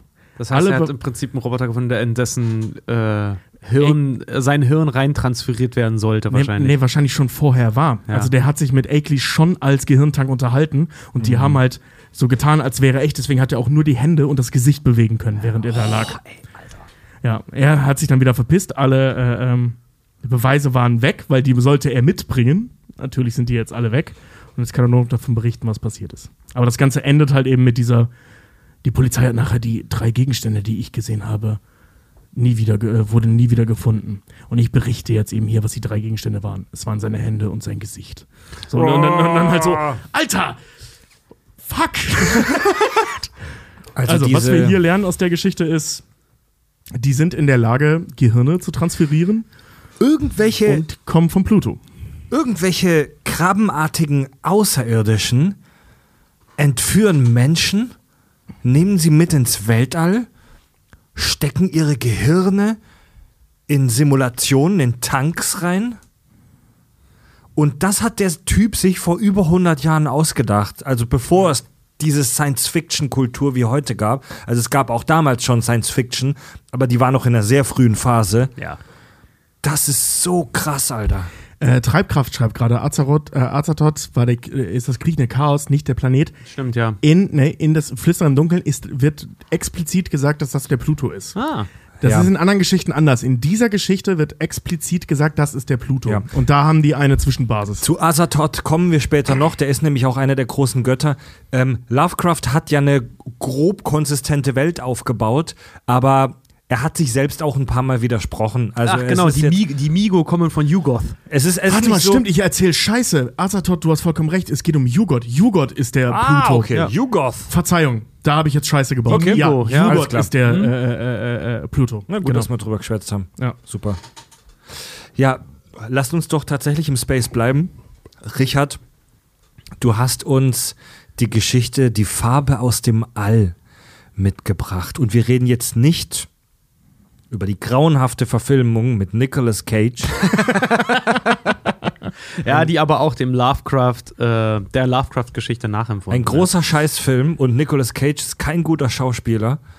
Ähm. Darin, Nicolas Cage kann sehr gut sein, wenn er einen richtigen Regisseur hat, aber lass den frei Ja, und die richtige scheiße. Geschichte und, Ja. und, und so weiter. Der kann Das- gut sein, also der, er Es hat gibt eine leider... Handvoll Filme, wo er Ja, wirklich mittlerweile gut hat er leider vergessen, dass er mal einen Oscar gewonnen hat. Also die Farbe aus dem Weltall ist nicht, aus dem All ist nicht seine Meisterleistung. Richard, worum geht's in Lovecrafts Die Farbe aus dem All? In Die Farbe aus dem All sehen wir auch wieder die Geschichte eines Ich-Erzählers, der Name bleibt uns verborgen, eines Landvermessers aus Boston, der äh, in der Nähe von Arkham ein Staudamm errichten soll und dort Landvermessungen durchführt. Und dabei stellt er fest, dass der Boden irgendwie angegriffen, säuerlich, fast schon unlebbar ist. Er lehnt es auch relativ schnell in der Story auch ab, zum Beispiel das Wasser dort zu trinken aus dem Hahn, weil er sagt, es, es, es stinkt förmlich, es ist unrein. Selbst die Luft, die man in der Nähe des Feldes, das er vermessen soll, selbst die Luft, die man dort atmet, ist einfach nicht, nicht, nicht von dort. Sie ist muffig, sie ist widerlich, sie ist übelkeitserregend. Das ist einfach alles nur total abstoßend. Das ist auch typisch Lovecraft. Bei Lovecraft Ja. kommt in fast allen Geschichten der Schrecken immer mit einem fiesen Gestank. Ja, habe ich auch noch einen Auszug dann bei, was Cthulhu angeht. Jedenfalls, dieser Landvermesser findet einen Bericht über eine Familie und über ein Ereignis, was mehrere Jahre zuvor stattgefunden hat. Nämlich nennen sie dieses Areal, ähm, in der die Farbe des Alls aufge aufgetreten ist, dann die graue Zone. Und was dort passiert ist, ist folgendes. In der Farbe aus dem All liest er darüber, dass eine Familie einen Bauernhof besessen hat und auf ihren Bauernhof ein Meteorit, Mete, Meteorit eingeschlagen ist. Und dieser Meteorit hat keine richtige Form gehabt, keine richtige, keine richtige Struktur, nichts Bekanntes. Er war weder Stein noch Schaumstoff noch irgendwas. Und die Leute, die dort waren, haben äh, die Forscher, die sich das untersucht haben, haben diesen Stein aufgeschlagen und damit etwas freigesetzt, was dann später beschrieben wurde, einfach nur als, es hat unsere Farm, es hat den Boden vergiftet. Und alles, was damit in Berührung gekommen ist, also es fangen dann auch an, auf dieser Farm fangen dann auch an, Pflanzen zu wachsen, die es dort vorher nicht gab. Das Obst und das Gemüse, was die angebaut haben, das wird plötzlich, das wird ungenießbar, wirklich widerlich, als würden sie einen direkten Schluck und direkten Biss aus dem Sumpf quasi nehmen. Tiere, die dort auftauchen, zerfallen einfach. Zerfallen in ihre Fleischbestandteile, liegen einfach nur noch als zerfallene Gerippe, die sich irgendwie versuchen vorzubewegen, dann in diesen Wäldern da. Und das passiert auch nach und nach mit diesen Bewohnern. Erst fangen sie an, Stimmen zu hören, dann fangen sie, dann fangen sie an, langsam müde und träge zu werden, dann kriegen sie wie Hautgeschwülste und werden langsam grau. Ähm, zwei äh, der Familienmitglieder werden auch irgendwann im Laufe der Geschichte in das Farmhaus eingesperrt und schreien sich gegenseitig in fremden Zungen an. Das geht so schlimm sogar, dass der Jüngste aus der Familie sich die Ohren zuhält, weil er das nicht mehr ertragen kann. Und nach und nach verenden diese Menschen in diesem Gebiet halt einfach. Und was sie vermuten ist, dass irgendwas dort, seit das, seitdem dieser Meteorit dort aufgeschlagen ist und eine Farbe halt freigesetzt hat, die sich in deren Brunnen festgesetzt hat. Also die holen dann auch aus dem Brunnen, holen die auch tote Tiere und stinkendes Wasser und sowas dann auch immer raus. Und ähm, im Prinzip setzt sich dann so nach und nach alles verendet dort. Erst wächst alles und dann verendet alles. Als erstes die ganzen organischen Lebewesen, alles wird grau. Alles wird tot, unfruchtbar. Ähm, und lange Rede, kurzer Sinn, er findet im Laufe dieser Geschichte heraus, während er die Vermessungsarbeiten durchführen soll, eigentlich, dass dieses Gebiet nicht gestoppt hat. Dass die Dorfbewohner ihm, äh, die Stadtbewohner ihm auch dann berichten, dass sich jedes Jahr ungefähr das Gebiet dieser grauen Verendung, wie er es nennt, ungefähr immer ein Zoll weit ausbreitet. Und er daraus schlussfolgert, dass egal was damals dort in diese Erde gefallen ist, noch immer da ist. Und er seine Sachen packt und geht. Also er hat voll keinen Bock drauf. Das, das, das ist das Ende. Das ist das Ende von Die Farbe aus dem All. Der, äh, Es gibt sagt also dann- einfach keine Lösung. es gibt keine Gar Lösung. Er selber stellt nur fest, was da auch immer ist, ist noch nicht weg. Und Ja, das ist wieder dieses, dieses Prinzip von Lovecraft, du kannst deinem Schicksal nicht entkommen. Ja. Und das ist ja, also das ist eine Farbe, die wir nicht kennen so. Der beschreibt es als Farbe, die niemand je vorher gesehen hat und die niemand kennt. Das kannst du halt in einem Film schlecht darstellen. Also in, dem, in der Verfilmung, die Farbe aus es dem ist All. violett halt einfach, ne? In der Fa ja, bei die Farbe aus dem All ist es halt einfach so ein abgefahrenes Violett und die haben ja einen Oh, Haufen. das ist so billig, Violett für irgendwas zu nehmen, was man nicht kennt. Ja, Ne? das, ist, wirklich aber billig, gemeiner sorry. von Lovecraft zu sagen, es war keine Farbe, die einem Menschen niemals nein, bekannt nein, aber war. es Das ist lame, dann grün oder violett zu nehmen. Also das ist ja, zu aber Tobi, naheliegend, was denn sonst? Ja, das ist Welche eine gemeine Farbe hätte er Frage. denn nehmen sollen? Ich glaube, ich hätte irgendwie sowas, sowas Anthrazit mit einem Schimmer genommen und dann nicht violett oder grün, Wow. sondern so ein gelbes. Ja, das- Alter, natürlich kannst du nichts Neues erfinden. Nur jeder, der irgendwas Horrormäßiges macht, lässt Dinge entweder violett oder grün sein. Ja, Das meine ich damit. Das ist, aber Das der, ist unkreativ. Das ist aber der Farbcode bei Lovecraft mittlerweile halt grün und violett fa- fast, Ja, fast ja. immer. Aber aber das das ist, ich habe neulich eine schöne Geschichte gelesen, wo eine Frau äh, mit ihrem blinden Hund nicht in einen Bus einsteigen durfte. In den USA natürlich war das, weil der Busfahrer meinte, Helferhunde sind nicht schwarz. Und sie darauf nur erwiderte, was ist schwarz? Voll geil. Geil. Ja, und da äh, im Prinzip, das passt hier bei dieser Geschichte so gut. Also es gibt diverse Lovecraft-Verfilmungen und es gibt auch mittlerweile sehr viele Lovecraft-Videospiele, viele PC-Games. Ähm, Die besser sind als die Verfilmungen. der Lovecraftsche Horror ist sehr, sehr, sehr schwierig in ein audiovisuelles Medium zu übertragen. Ja. Denn bei Lovecraft geht's im Prinzip, bei Lovecraft hast du Angst vor dem, was du nicht siehst oder nicht sehen kannst oder willst.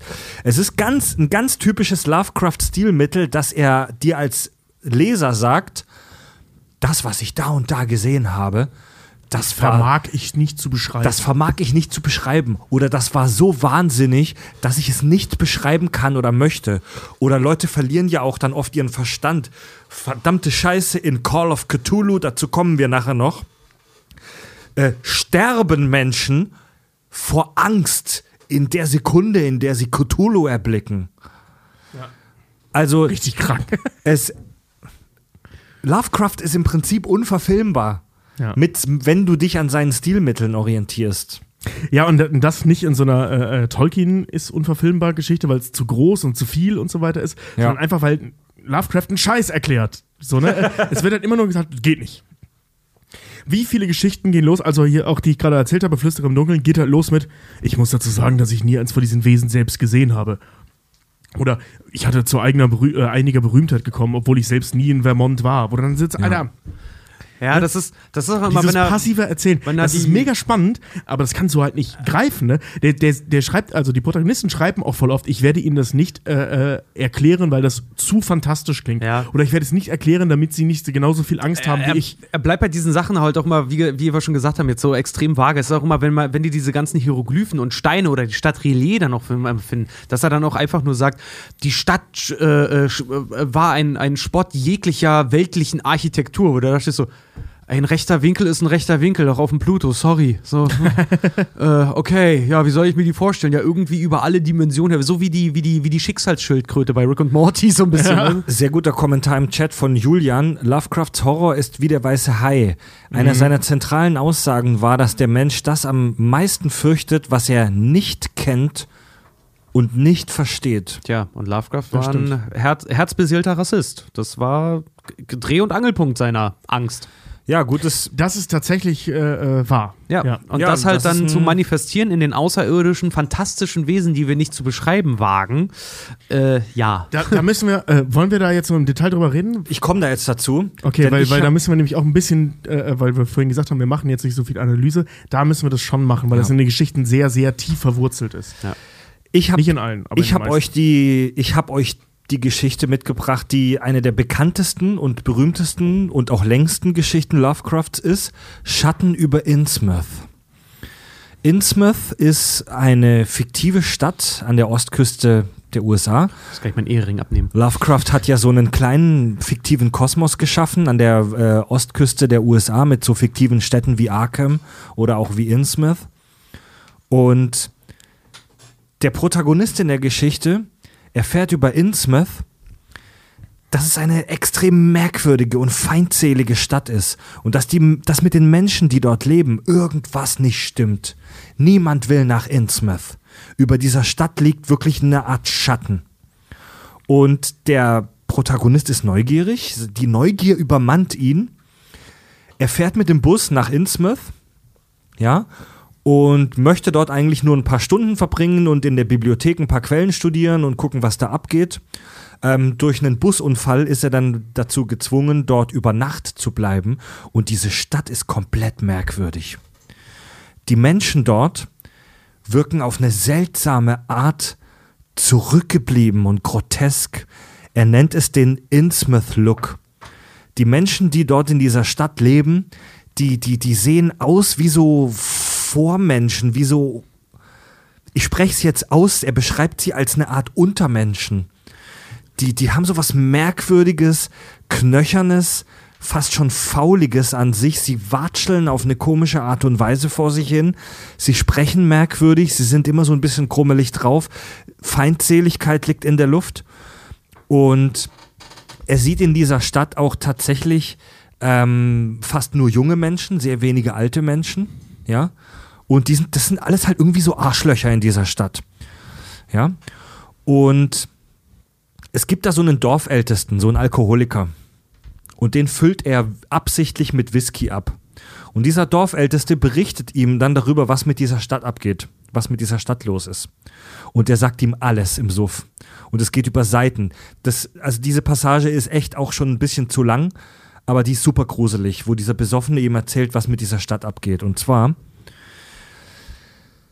haben die Bewohner dieser Stadt vor langer, langer Zeit damit begonnen, sich sexuell mit geheimnisvollen Wesen aus dem Weltall zu paaren. Alter. Die großen Alten, über die wir noch sprechen. Die, großen, die, die- alten die die großen alten? Die großen Alten, diese Bewohner, Ja, sorry, das ist ein Unterschied. Ja, auf Diese jeden Fall. Bewohner- Genau wie die Tiefen, die gibt's ja auch diese noch. Bewohner haben eine Art unheiligen Pakt geschlossen mit bösen Wesen aus dem Weltall, mit denen sie sich gepaart haben. Und das führt dazu, dass die Bewohner dieser Stadt nach und nach zu so einer Art Mensch-Fisch-Hybrid werden. Und wenn sich diese Entwicklung vervollständigt hat, schwimmen die des Nachts zu so einem geheimnisvollen Riff in der Nähe der Stadt. Und dort verschwinden sie dann für immer in den geheimnisvollen Tiefen. Deswegen gibt's auch keine alten Menschen, denn ab einem bestimmten Punkt, wenn die zu fischartig aussehen, werden die im Keller versteckt, bis sie dann eines Nachts zu diesem Riff schwimmen. In ähm, das Ding auf der Schwelle, habe ich ja vorhin kurz erwähnt, dass die so komische Handlanger hat.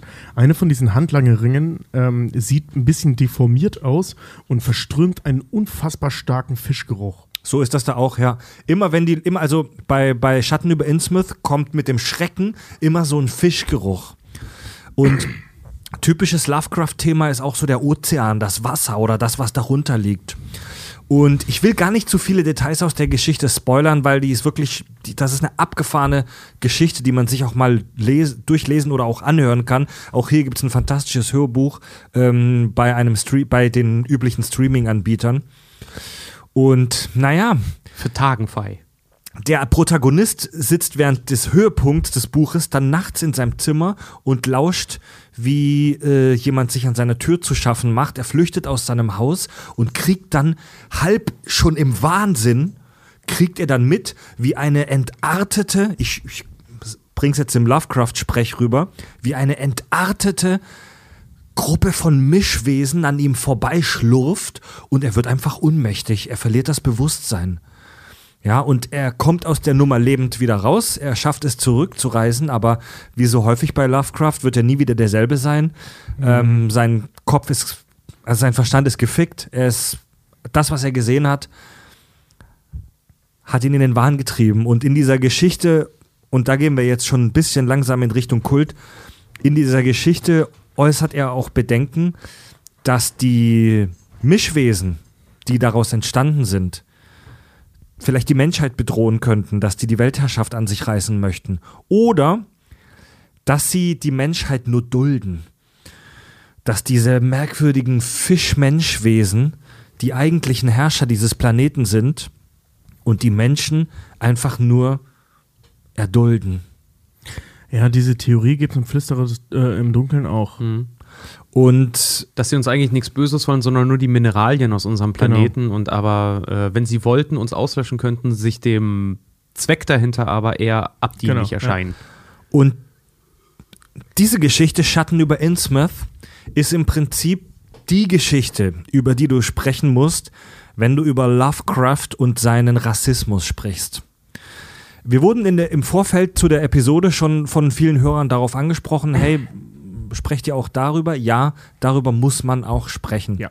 Denn wir haben jetzt Lovecraft über eine Stunde lang hier gefeiert für abgefuckten Grusel und Horror, aber man muss auch sagen, dass er extrem extrem beschissene politische Einstellungen hatte, dass er ähm, gerade in seiner Frühphase des Schaffens ein Rassist war.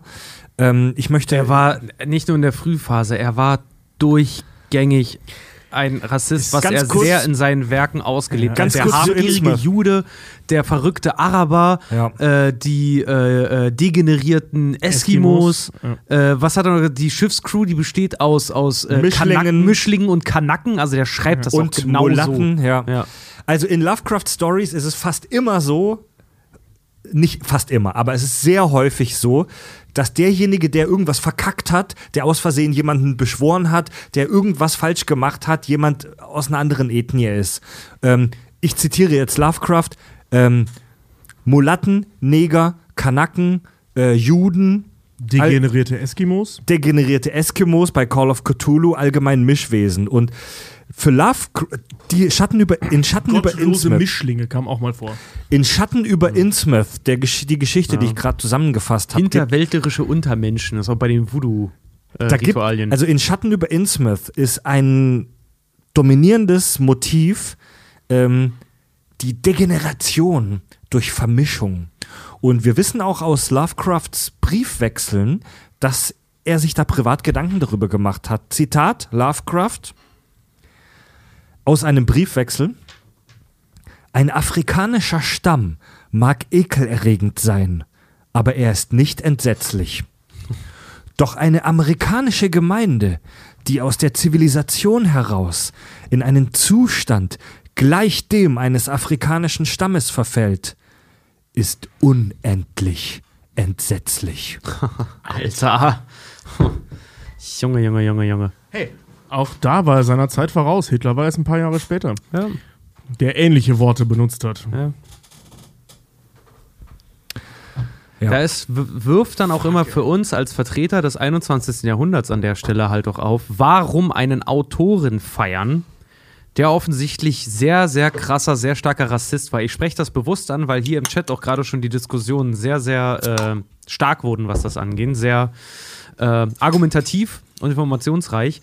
Ähm, Disney Plus hat vor kurzem zum Beispiel seine ganzen alten Werke sind jetzt versehen mit dem Hinweis, dass Leute so heute nicht mehr dargestellt werden. Also wenn du dir, weiß nicht, Robin Hood oder Meerjungfrau oder was auch immer halt irgendwie anguckst, kommt vorher ein Hinweis, dass das heute nicht mehr so ist. Muss ich sagen, irgendwo verstehe ich es, dass man sagen muss, okay, man muss auf solche Sachen heutzutage hinweisen. Aber ich bin absolut kein Rassist. Wir alle sind absolut keine, keine Rassisten, ganz im Gegenteil. Aber ich muss ganz ehrlich sagen, ich fände es verwerflich, diese Sachen von ihm, weil das auch ein Spiegel in die Geschichte irgendwo ist oder unser Kuckuck an die Geschichte, ähm, ihn zu zensieren dahingehend. Weil das sehr viel über den Autor halt auch widerspiegelt und vor allen Dingen dir auch noch eine Hilfe gibt, ob du das jetzt weiterlesen möchtest oder nicht. Mir persönlich muss ich ganz sagen, so sehr ich das auch verurteile, mir hat es geholfen, Einblick in diese Zeit zu geben, in die oder in die Geschichte, in die äh, Lovecraft versucht, mich reinzuwerfen, weil das auch immer in einem bestimmten Zeitraum spielt. Er fängt ja auch Geschichten auch äh, Boston 1926 und dann geht das halt so los. Walnus schreibt hier im Chat, alles eine Frage der Zeit. Vor 100 oder 200 Jahren war fast jeder Rassist. Das war gesellschaftliche Norm. Das kann man doch nicht mit heute vergleichen. Ich, also ich stimme grundsätzlich zu, dass man das nicht mit heute vergleichen kann. Nee. Aber das Argument, früher waren ja fast alle so drauf, ähm, das ist ein Argument, ist meiner Meinung nach halt aber ein sehr schwaches Argument. Wir, sind, wir haben heute eine, Jean-Luc Picard würde sagen, wir haben heute eine etwas größere ethische Sensibilität. Natürlich passiert heute auch noch ein mengenkranker Scheiß auf der Welt. Und Rassismus ist auch heute noch ein großes Problem, aber wir haben im Vergleich zu vor 100, vor 100 Jahren eine deutlich, deutlich größere Sensibilität für solche ethischen Themen. Ähm, man muss halt darüber sprechen. Also ich persönlich bin, ich persönlich, ganz kurz, ich persönlich bin Fan davon, ähm, das Werk eines Autors und den Autoren zu, tre zu trennen. Wir können sagen, die Geschichten sind voll krass und die haben einen mega Impact. Das sind trotzdem sehr rassistisch, das liest man halt auch raus. Ja. Aber wir, aber wir können auf der gleichen, im gleichen Satz auch sagen, der Typ war wahrscheinlich ein Arschloch. Also ich, ich sehe das so ein bisschen, also dieses Disney Plus Ding, was du angebracht hast, das ist zwar. Nein, ich finde es gut, dass die das so machen. Und das passiert selten, dass ich sowas über Disney sage. Ja. Ähm, weil die rauszunehmen, das ist halt Zensur. Also, das muss man so sagen, wie es ist. Das ist Zensur. Wenn du auf die Idee kommst, ähm, irgendetwas ähm, zu entfernen, weil es dir nicht in den Kram passt, ist das Zensur. So, jetzt reden wir natürlich über etwas, das uns zu Recht nicht in den Kram passt und auch echt nicht in den Kram passen sollte. Ändert aber nichts an der Grundaussage, dass das Zensur ist.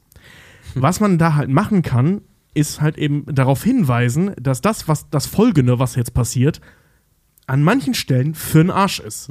So, lieber Rezipient dieses Buches, degenerierte Eskimos ist etwas, das man nicht mehr sagen, denken oder fühlen sollte. Zu Recht. So, ne? Also, und das geht ja noch weiter. Weißt du, den, den verrückten Araber äh, lasse ich mir noch gefallen, weil er immer nur von einem spricht, der so wirklich offensichtlich nicht alle hatte. Das ist okay, finde ich. Aber wenn der halt eben anfängt, ganze Volksstämme zu beleidigen, ne, oder halt eben von, von den gottlosen Mischlingen zu sprechen, die in den äh, Südstaaten, in den Sümpfen der Südstaaten leben. Im Ruf, Im Ruf des Cthulhu spricht er über- die ähm, Voodoo-Priester, die dort hops genommen werden, spricht er auch in einem Kapitel darüber, dass er, dass er schreibt, nur drei von ihnen wurden als geistig zurechnungsfähig Ja. äh, e- etabliert, um sie hinrichten zu lassen. Wo Oh, das so, ja, ja, ja, ja, ja, ja. Kollege. So. Also das, das ist, das geht wirklich so weit, dass, das, dass es schwierig ist, den Autoren an der Stelle von dem Werk zu trennen. All das ändert nichts an der Tatsache, dass er fantast, ein fantastischer Autor war. Ja. Aber man muss, finde ich persönlich, muss erwähnen, dass der ein übler Rassist gewesen ja, ist. finde finde Ne? ich Ja, ja. auch. Ich Weil finde, das ist wie, das ist, sind die Werke gefährlich Alter, in dem Zusammenhang. Das ist wie wenn du dir, sorry, aber jetzt mal ganz blöd, stell mal vor, du kaufst den Arschdildo. Wenn auf der Verpackung steht vor, Vorsicht, kann schmerzlich für dich sein, dann überlege ich mir das. Wenn auf dem Necronomicon oder auf seinen Werken vorsteht, Vorsicht, der Typ war ein Rassist, ja. dann kann ich auch selber noch entscheiden, lese ich das jetzt oder nicht. Ja, vor allem weiß ich das dann, weißt du, du, du, du äh, schaffst ja im Prinzip schon im Vorfeld die, diese Brücke, okay, ich bin jetzt nicht mehr in der Situation, dass ich mir unvoreingenommen was durchlese, sondern ich weiß vorher schon, okay, der war Rassist. Ja. Und das triggert ja sofort was bei dir. Sobald du anfängst zu lesen, merkst du schon, okay, das ist rassistisch. Und allein diese Nummer reicht schon. Allein, dass dir im Vorfeld schon bewusst ist, dass da Rassismus drin ist, hilft. Ja, ganz genau. So, so blöd und einfach das Also- ist. Es schützt uns vor Zensur und schützt uns vor, ich sag mal, unfreiwilliger Manipulation. Was ich zu ich Lovecraft find's- noch ich sagen find's will. nämlich auch schwierig, solche Sachen. äh, Sorry, aber ich muss auch noch mal. Ich, ich gebe dir da vollkommen recht, weil ich finde es nämlich auch schwierig, äh, solche Sachen einfach unter die Zensurkeule zu hauen. Einfach unter der Prämisse, dass wir sagen, hey, so denken wir heute nicht mehr. Ja, es ist, es ist aber trotzdem ein Stück Geschichte. Es ist beschissene Geschichte, auf jeden Fall. Es ist beschissen, dass Leute so, äh, so gesprochen haben und so äh, von anderen Stämmen und Völkern und Ethniengruppen und allem Möglichen halt ausgegangen sind. Definitiv. Aber ich fände es verwerflich, wenn ich mir eine Geschichte von 1926 durchlese, äh, dass mir dann gesagt wird, das ist jetzt für dich im 21. Jahrhundert angepasst. Das ist so, wie als würde ich einen Film sehen, in der, sorry, aber so Rentnerfassung, dass alle schlimmen Szenen rausgeschnitten sind und sofort das Happy End kommt. Ey, pass auf, eine Sache muss ich noch sagen. Als Kind, mein, mein erstes Buch, ähm, ich war damals ein Riesenfan, also wirklich ein Riesenfan von Jim Knopf. Und zwar so sehr, dass ich meinen Vater noch vor der ersten Klasse gezwungen habe, mir Lesen beizubringen, damit ich die Scheiße selber lesen kann. Was so halbwegs gut geklappt hat. Egal. Jedenfalls, ähm, ich hatte damals diese, diese, diese alte Version noch, wo halt noch das Wort Neger vorkam. Wo das, äh, äh, äh, so, ne, das ist nicht geil, keine Frage. Aber es ist ein bestehendes Werk. Das Ding ist geändert worden. Ich verstehe, wieso, es ist ein Kinderbuch. Was die aber gemacht haben, und das finde ich total abstrus, in, in äh, der Originalversion von Jim Knopf gibt es ein asiatisches Land, also es gibt kein Asien, das ist alles fiktiv, so, ne? aber ein Land, das offensichtlich asiatisch ist und dafür so zugeballert mit Stereotypen ist, dass man es schon rassistisch nennen kann. In der alten Geschichte hieß das äh, äh, äh, Land Mandala. Das hieß halt so. So, das Mandala, glaube ich, was Indisches ist und das in China spielen soll, das hat er nicht so ganz gerallt, aber ist egal. So. Ähm, Whatever das, works, ne? Ja, ja, genau. Das, das kann man jetzt rassistisch nennen. Würde ich unterschreiben. In der angepassten Version heißt das Land China. Wo ich mich da frage, Leute, das ist doch viel rassistischer. Also, weißt du, das Wort Neger rausnehmen, vollkommen richtig. Ne, Finde ich gut. Ähm, aber ein fiktives Land, das chinesisch angehaucht ist, aber Mandala heißt, umzubenennen in China und das Ganze damit noch viel deutlicher zu machen für ein Kind. Ja. Ich habe das als Kind nicht als rassistisch verstanden, ähm, weil das nicht China hieß. Das waren für mich zwei Welten. So, das Ding ist halt Mandala. Ja. Ja. So, ne? Also, Also ein anderes ganz- Land. Ja, lieber, li lieber Chat, seid nett zueinander. Im Chat wird gerade äh, heiß diskutiert, aber bisher noch höflich. Ähm, ja, das ist halt also diese Sache, ja, was haben die Leute vor 100 Jahren, vor 150 Jahren gemacht?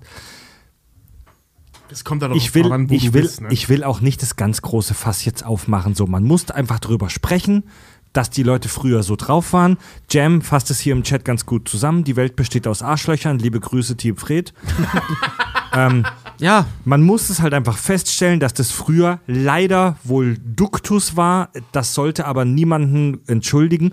Also zu Lovecraft muss man tatsächlich Folgendes sagen. Zu seiner Entschuldigung.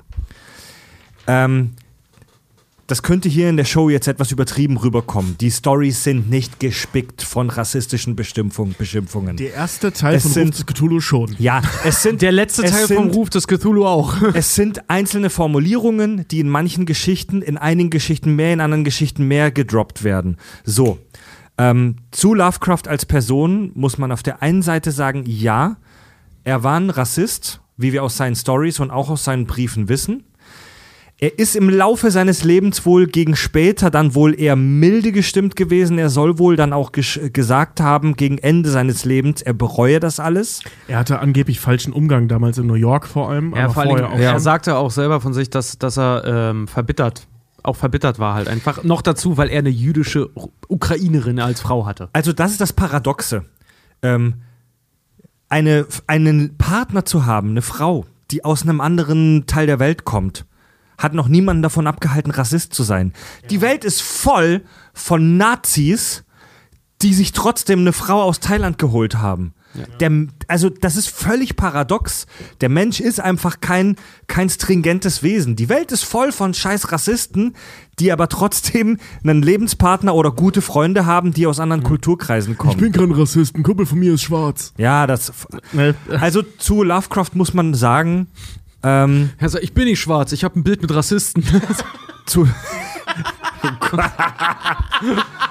Weird, das okay. Okay, der Das ist echt aber der ist echt. Der war, glaube ich, klüger als du denkst. Das ist weird. Also, äh, zu Lovecraft. Ich möchte Lovecraft nicht entschuldigen, aber ich möchte es fairerweise anfügen. Lovecraft war kein Agitator, also es ist nicht bekannt, dass Lovecraft in, in der Realität, in seinem realen Leben Menschen irgendwie hart diskriminiert oder sogar verletzt oder angegriffen oder benachteiligt hätte. Für alle, die es gerade mal nicht wissen, Agitator ist ein politischer Hetzer. Ganz, ganz im Gegenteil, Lovecraft soll im alltäglichen Umgang sehr nett und höflich gewesen sein zu Mhm. allen. Er soll im Real Life, würde man heute sagen, ein wirklich netter Mensch gewesen sein. Er wollte so ein Gentleman halt auch immer sein. Er, hat wollte, sogar zum Teil unterschrieben mit H.P. Lovecraft, Gentleman. er, wollte Echt? so ein Engl er wollte so ein englischer Gentleman sein. Und ist auch immer Teil seiner Geschichten. Das ist auch immer dieses so, alle, die das immer leben, das sind immer äh, entweder Männer der Bildung oder sie haben irgendwie Uni-Kontakte und das ist auch immer so geil, sich dem hinzugeben, dass man über andere vielleicht gleichwertig redet, kommt immer gleich Dummheit dann halt irgendwie auch gleich. Also er ist, Ja. äh, alle, alle denen, denen, denen die Geschichten passieren, sind auch immer Männer des Geistes, die das immer, die das immer nachverfolgen. Alles. Leute, die Diskussion ist halt auch am Ende des. Also die Diskussion, ob Lovecraft jetzt ein Arschloch war oder nicht, die ist auch irgendwie unwichtig gerade. Wir sprechen über sein Werk. Wir müssen uns bewusst sein, dass in diesen Geschichten bestimmte Ausdrücke drin sind, die wir heute nicht mehr so sagen wollen, aus guten Gründen. Aber das hält uns, das sollte uns nicht davon abhalten, über sein Werk diskutieren zu können. Das ist richtig, aber ich möchte nochmal äh, äh, betonen, es sind nicht nur die Begriffe, ne? es, sind, es Ja. ist auch die, die, der Grundgedanke. es ist so die Metaebene. Ja. An alles Böse kommt immer von Schwarzen, Asiaten oder Arabern. Und zwar alles Böse in der, äh, in der Welt von H.P. Lovecraft. Und das ist etwas, das, das ist jetzt nicht nur zu sagen Neger, sondern halt ein grundlegendes Problem. Na, also auch diese, äh, gerade bei Ruf des Cthulhu, diese, diese ganze Nummer kommt immer, diese ganzen Kulte, es waren Schwarze, es waren Inuit, das waren Afrikaner, wie auch immer. Das war nie der weiße Europäer oder der Amerikaner. Ja, ja. Die haben damit nichts zu tun. Es sind alle anderen. Er schießt doch phasenweise auch immer so krass gegen Indianer, dass er nur sagt, se selbst in die Vorstimme der Indianer sind diese Geschichten vorgedrungen. Du denkst, Alter, Ja. die verstehen euch schon. Gerade Ja, ja, zu der genau, das ist genau, genau, 1926, so Revolutionskriege und äh, die Auseinandersetzungen mit Indianern und so. Ihr habt phasenweise schon Abbitte geleistet an die Ureinwohner. So, mach mal einen Punkt, Alter. Oh, weißt du, was mir Also gerade einfällt? Weil Fred nicht da ist, können wir ja abschweifen. Weißt du, was mir gerade einfällt? Wann? Weißt du, was der rassistischste Song ist, den ich kenne? Nee. Wo sind all die Indianer hin von Pur? Weißt du warum? Nicht nur, weil die das Wort Indianer benutzen, sondern wo sind all die Indianer hin? Ich kann dir nicht sagen, wo die hin sind. Genozid. Du Fixer. Das klingt wie eine ganz schlechte Pointe. Ich kann dir Ja. sagen, wo die hin sind. Genozid. ja, ja, sorry, aber die Frage ist beantwortbar. Ja, klar. Ich hasse diesen Song. Egal. Gut. Weiter. Alles klar. Oh, du, oh, Junge, ey. ich Ich hab nicht gemerkt, dass Fred wieder im Raum ist. Du läufst auf leisen Sohlen, mein Freund. Ich habe mich gerade an Richard rangeschlichen. Der Name, Rangeschlichen, rangemacht. Komm, wir kennen uns seit zehn Jahren. Irgendwann muss es passieren. Ja, Leute, also ähm, es wird langsam ernst. Ich möchte mit euch tatsächlich, also wir kommen jetzt zu den wirklich okkulten Themen. Das war jetzt bisher Warm-up. Wir kommen jetzt zu den okkulten Themen, die euch wirklich auch in eurem Real Life fucken können. Das Necronomicon. Ich glaube, der Begriff ist tatsächlich fast jedem ein Begriff. Ein, ein Wort, ein Buch, das in die Popgeschichte Einzug gehalten hat. Es ist das verbotene Buch. Es ist ein Buch, das Buch der Toten, wie der Name schon sagt, Necronomicon. Bei den Es- Simpsons lesen die, lesen die Republikaner vor ihrem Parteitag immer erst aus dem Necronomicon, bevor es losgeht. Es, das Necronomicon, liebe Hörer, wurde ähm, verfasst rund 700 nach Christus von einem äh, Araber namens Abdul al-Hasret. Dieser Typ verbrachte ungefähr zehn Jahre komplett alleine in der Wüste, ist dabei, naja, wie sagt man, fast dem Wahnsinn verfallen und hat während seiner Zeit in der Wüste Kontakt aufgenommen mit bestimmten Wesenheiten, mit Entitäten, mit Viechern, sage ich mal, aus den Tiefen der Existenz und des Alls. Und er hat dieses Buch verfasst, das ein paar, das Wahrheiten über die Existenz und das All an sich und die, ich sag mal, die, die, die, die das komplette Dasein ähm, beinhaltet. Ähm, laut einer Biografie aus dem 12. Jahrhundert wurde Abdul al-Hasret, der Autor des Necronomicons, am helllichten Tag vor Zeugen von einem unsichtbaren Monster verschlungen. Vermutlich, weil er zu unbekannten Göttern betete. Und das ist, also das ist bis heute ist das Necronomicon eines der geheimnisvollsten Büchern überhaupt. Es wurde im Mittelalter von der äh, katholischen Kirche verboten. Es wird bis heute von fast allen Religionen und Regierungen dieser Welt unterdrückt. Es war zwischenzeitlich auch gar nicht mehr auffindbar. Und Lovecraft macht in seinen Geschichten auch immer nur Andeutungen über den Inhalt. Das Necronomicon kommt super oft vor bei Lovecraft. Er, es gibt eine Story, wo er mal einen Absatz vorliest, wo aber tatsächlich nichts Wichtiges drinsteht. Es gibt immer nur Andeutungen und er, Lovecraft bezeichnet das Necronomicon als grässlich, als gefährlich, als monströs, als verboten. Es ist der Inbegriff des verbotenen Wissens.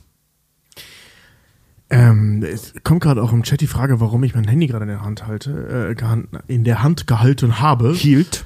hielt. Ähm, diese Nummern mit äh, dem Araber, der eine Zeit lang in der Wüste gelebt hat und dass das ich kam al- darauf wegen Abdul Nein, nein, al-Hazret. ich meine jetzt die, die, diese Motive des Arabers, der in der Wüste eine Zeit lang verbracht hat und äh, vor allem 700 nach Christus äh, ähm, gelebt hat. Deswegen kam ich darauf. Ich wollte das mal schnell googeln. Ich habe es auch nicht gefunden, weil ich kein Netz habe. Deswegen ich will nichts Falsches sagen. Aber ungefähr so ist die Entstehungsgeschichte des Koran. Die ist ungefähr 700 nach Christus entstanden. Das war Mohammed, der eine Zeit lang in der Wüste verbracht hat und dort äh, äh, mit äh, Gott oder Allah gesprochen hat. So viel zum Thema Rassismus. nochmal so. Also, um es, um es klar zu sagen, ich glaube, das kam gerade absichtlich nicht so ganz rüber. Das Necronomicon gibt es nach mit hoher Wahrscheinlichkeit nicht. Es ist eine Story. es So, ist im, im EMP konnte ich das mal kaufen. Ich wollte gerade sagen, Was gab's da? ja, bei eBay Kleinanzeigen mehrere Ausgaben gefunden. Also, Fred. Ich, ich, hatte, ich hatte mal eine Unterhaltung mit einem Typen, der mir ernsthaft erzählen wollte, der hatte das Necronomicon damals im EMP bestellt und der hat mir ernsthaft erzählt, dass aufgrund der äh, äh, Macht des Necronomicons, die wir von H.P. Lovecraft kennen, ähm, dieses Buch der Beweis dafür ist, dass Zombie-Beschwörung existiert. Ich finde immer sogar jeder, der irgendwie eine Ausgabe vom Necronomicon hat, Ein wahrscheinlich vom Junge. Panini Verlag oder so, der das immer hat. Äh, ich kenne mehrere, die halt so eine gebundene Ausgabe haben, die danach mal gleich kommen. Und das Erste, was sie dir immer sagen, ist, das ist das Echte. Und Ja. sobald du es aufschlägst, aber nicht draus vorlesen. Also das Lovecraft hat in seinen Story dieses Necronomicon immer wieder angedeutet und er hat es so glaubwürdig rübergebracht, dass im äh, dass wirklich im Real Life Re Leute in Bibliotheken, das schreibt Lovecraft auch in seinen Briefen, dass er davon Wind bekommen hat, dass Leute im Real Life in Bibliotheken gegangen sind, um dort nach dem Necronomicon zu fragen und die Biblio äh, eine Story ist bekannt, wo die Bibliothekarin gesagt hat, ja Moment, ich hole Ihnen das. Hat ihm eine Bibel gegeben. und der Typ wurde bleich vor, der Typ wurde bleich vor Schrecken. Und die Bibliothekarin hat es dann aber aufgelöst, so ja, okay, war nur ein Scherz, ich kenne auch Lovecraft. Äh, okay, das ist gut. Das ist aber echt Ähm, geil, ja. Was ich, was ich faszinierend finde, in Das seinen nennt man Geschichten, zu der- seinem Witz stehen. Ja, wirklich. äh, äh, was, was ich geil finde in seinen Geschichten, äh, ähm, immer wenn er das Necronomicon erwähnt, und das hat er halt wirklich clever gemacht, das wird auch nie erklärt. Das wird immer als wissend vorausgesetzt. Mhm. Dass es existiert, was es ist und wer Al-Hasred ist. Ja. Das ist, das, als wäre das das Normalste von der Welt, Ja, zu wissen, was das ist. Das ist auch bei äh, Die Glocke im Turm, äh, unterhalten die sich auch so, ah, ihr Werk des Necronomicons ist äh, uralt, weil es ist eine geschriebene Ausgabe, zusammengetragen aus verschiedenen Lagen Papier, Pergament und was auch immer, handschriftlich. Mein Exemplar war gedruckt. Ja, Okay, alles klar. Das geht, das geht da irgendwie durch wie geschnitten Brot unter den. Ja, auch, auch äh, beim Flüsterer im Dunkeln, ne, wo, wo der, äh, ähm, wie heißt der nochmal, der Ekli, dann auch sagt so, ja, sie sind einer der wenigen, die das äh, Necronomicon gelesen haben, bla bla, völlig, völlig normal, als wäre das das Normalste von der Welt. Ja, Und dann irgendwann später so, ja, die Zeichen kamen mir aus dem Necronomicon bekannt vor und ich sitze da so, Alter, was zum Fick ist das Necronomicon? Das ist immer so ein bisschen, wenn man sich heute dachte, ja, ich habe übrigens meinen Bachelor of Arts gemacht in angewandte Medien und so. Ja, natürlich, Necronomicon gelesen. Ja, ja, ja. Hier, kommt, hier kommt unser Wahlsatz gerade im Chat von AM, erklären heißt entzaubern. Ja, Lovecraft hat selbst gesagt, ich erkläre nichts. Also er hat in seinen Briefen auch selbst seine Stilistik erklärt und gesagt, ich erkläre euch einen Scheiß, Leute, ihr sollt euch gruseln. Und Das wäre auch echt blöd, wenn er sagt, und das stand geschrieben im Necronomicon. Hält er übrigens bei Hugendubel und bei allen. übrigens hat Lovecraft auch in seinen Briefen äh, revealed, wer Entschuldigung, Im Chat kam gerade die Nachricht, stell euch vor, das Necronomicon würde als E-Book released, äh, liegen. We're fucked. Er soll das Stimmt, du darfst es ja Jo Joachim Kerzel, der denn da Nee, steht. vor allem, du darfst es ja nicht vorlesen, aber aus jedem Scheiß, aus jeder scheiß App kommt dann dieses Ding, Alter. Äh, Lovecraft hat tatsächlich in einer Konversation, in, einer, Br- in einem Briefwechsel, hat er ähm, revealed, hat er verraten, wer der verrückte äh, Araber Abdul al-Hasred ist. Und zwar er selbst. Äh, Lovecraft hat gesagt, ich bin es selbst. Lovecraft hatte als Kind eine Phase, wo er mega fasziniert von der geheimnisvollen Welt des Orients war.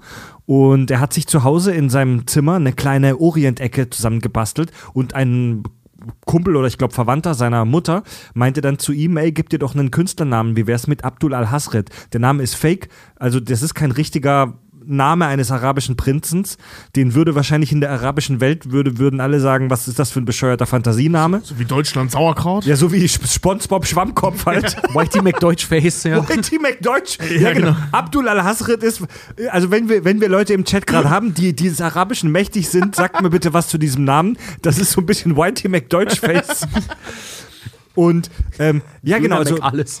Als Kind hatte er die, sich diesen kleinen Künstlernamen Abdul al-Hasred gegeben, weil er von der orientalischen Welt fasziniert war. Und ähm, ich möchte euch was vorlesen aus einer echt fiesen Geschichte von Lovecraft.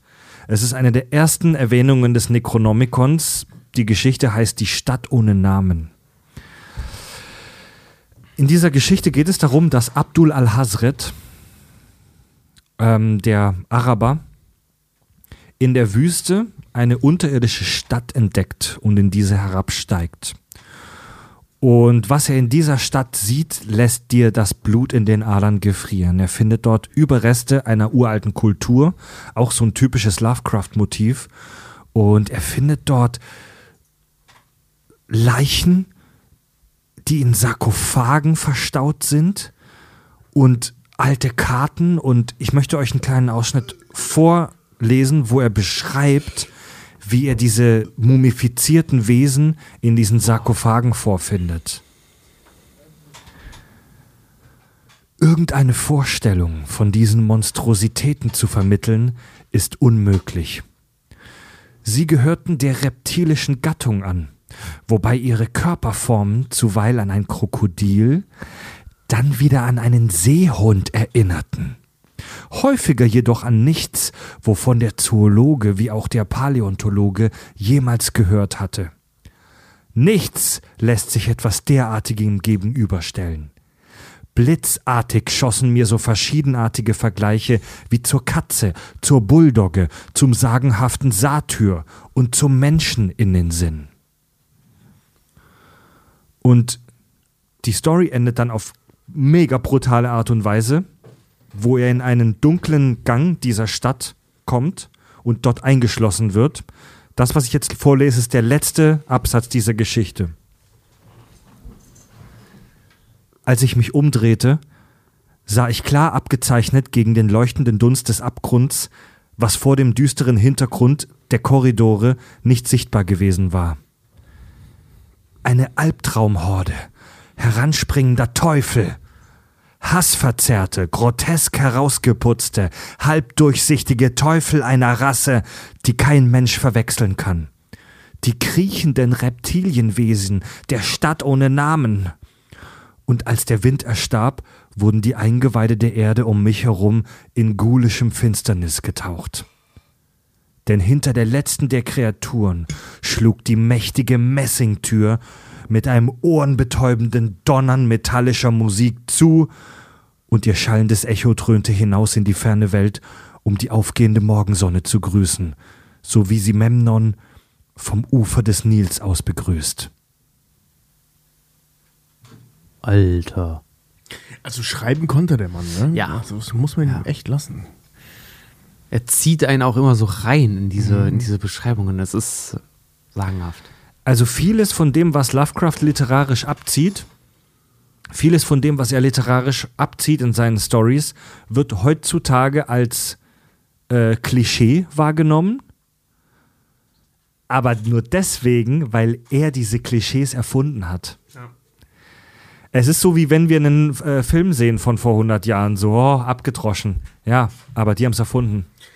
Das, das ist halt echt so, ne? Und Das ist echt richtig häufig so. Ähm, es gibt tatsächlich, ähm, ich habe ja anfangs erwähnt, dass äh, Stephen King so offensichtlich sich die Stilistik bei Lovecraft äh, abgeschaut hat.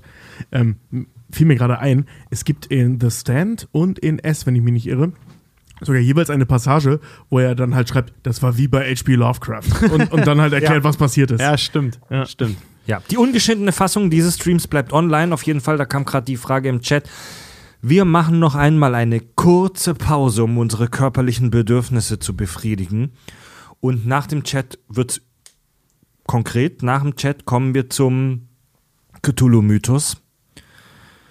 Wer ist Cthulhu? Was kann Sorry, was kann er? Das war übrigens Fred. Was kann er? Wir sind mit Und wir werden. Wir haben vor, Jahr, vor zwei, drei Jahren schon Geschichte geschrieben mit einer Live-Geisterbeschwörung im Podcast. Wir werden heute wieder etwas wagen, das auch hier wieder die Grenzen des audiovisuellen Mediums sprengt. Wir werden eine Live-Beschwörung, eine, eine Anrufung Cthulhus heute hier im Podcast versuchen. Und vielleicht kommt er dann zu uns und Vielleicht reißt er dann uns und wahrscheinlich auch euch ins Verderben. Das ist sehr wahrscheinlich, aber schauen wir mal. Bis gleich, Leute. Kack- und Sachgeschichten. Finglui Megan Nafara. Cthulhu Rie Vagal Nagal Vertagen. Jetzt wird's ernst, Leute. hier gerade Werbung am Tisch Wir stehen. sprechen über eines der fiesesten und geheimnisvollsten Wesen, das einen massiven Fußabdruck in unserer gesamten heutigen Kultur hinterlassen hat. Cthulhu. Der hohe Priester Cthulhu. Ähm, Malgus CM schreibt im Chat gerade wehe, wenn ihr beim Versuch, Cthulhu zu beschwören, draufgeht. Ich will dann aber schon mein, ich will dann aber schon mein Geld für die Live-Tour zurück. Ey, Malgus, wir geben unser Bestes, lebend aus der Sache wieder rauszukommen. Ich dachte mir auch schon, die ganzen Geschichtenvortragungen und, und Rezensionen und Zitate, die wir dann auch vorlesen, so, das könnte man auch als äh, unser Showreel nehmen. Vielleicht mal für Synchro. Ähm, äh, es kam jetzt schon einige Male äh, der Aufruf, dass wir irgendwas mit den Griechen machen sollten. Hier zuletzt Griechenland, mehr nicht. Ähm, das haben wir schon getan. Ja. Fred hat vorhin die Satyren äh, erwähnt. Ja, richtig. äh, kleiner Hinweis, bevor wir jetzt starten, unseren massiv geilen Kaki Cthulhu, den Stulu, äh, den meine Freundin Nina gezeichnet hat. Ach, Ähm, riesen Dank dafür. Der sieht mal wieder mega aus. Den könnt ihr euch als 4K, als äh, Ultra HD Wallpaper auf unserer Website kackundsach.de in der Download-Sektion runterladen. Da kriegt ihr übrigens auch einen Haufen anderer geiler Kack- und Sach-Wallpaper, mit denen ihr eure äh, Büro-PCs voll stuhlen könnt. Ja.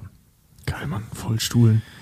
Cthulhu, dieses Wesen, wurde von Lovecraft viele, viele, viele, viele Male kurz oder auch ausgiebig erwähnt in seinen Geschichten.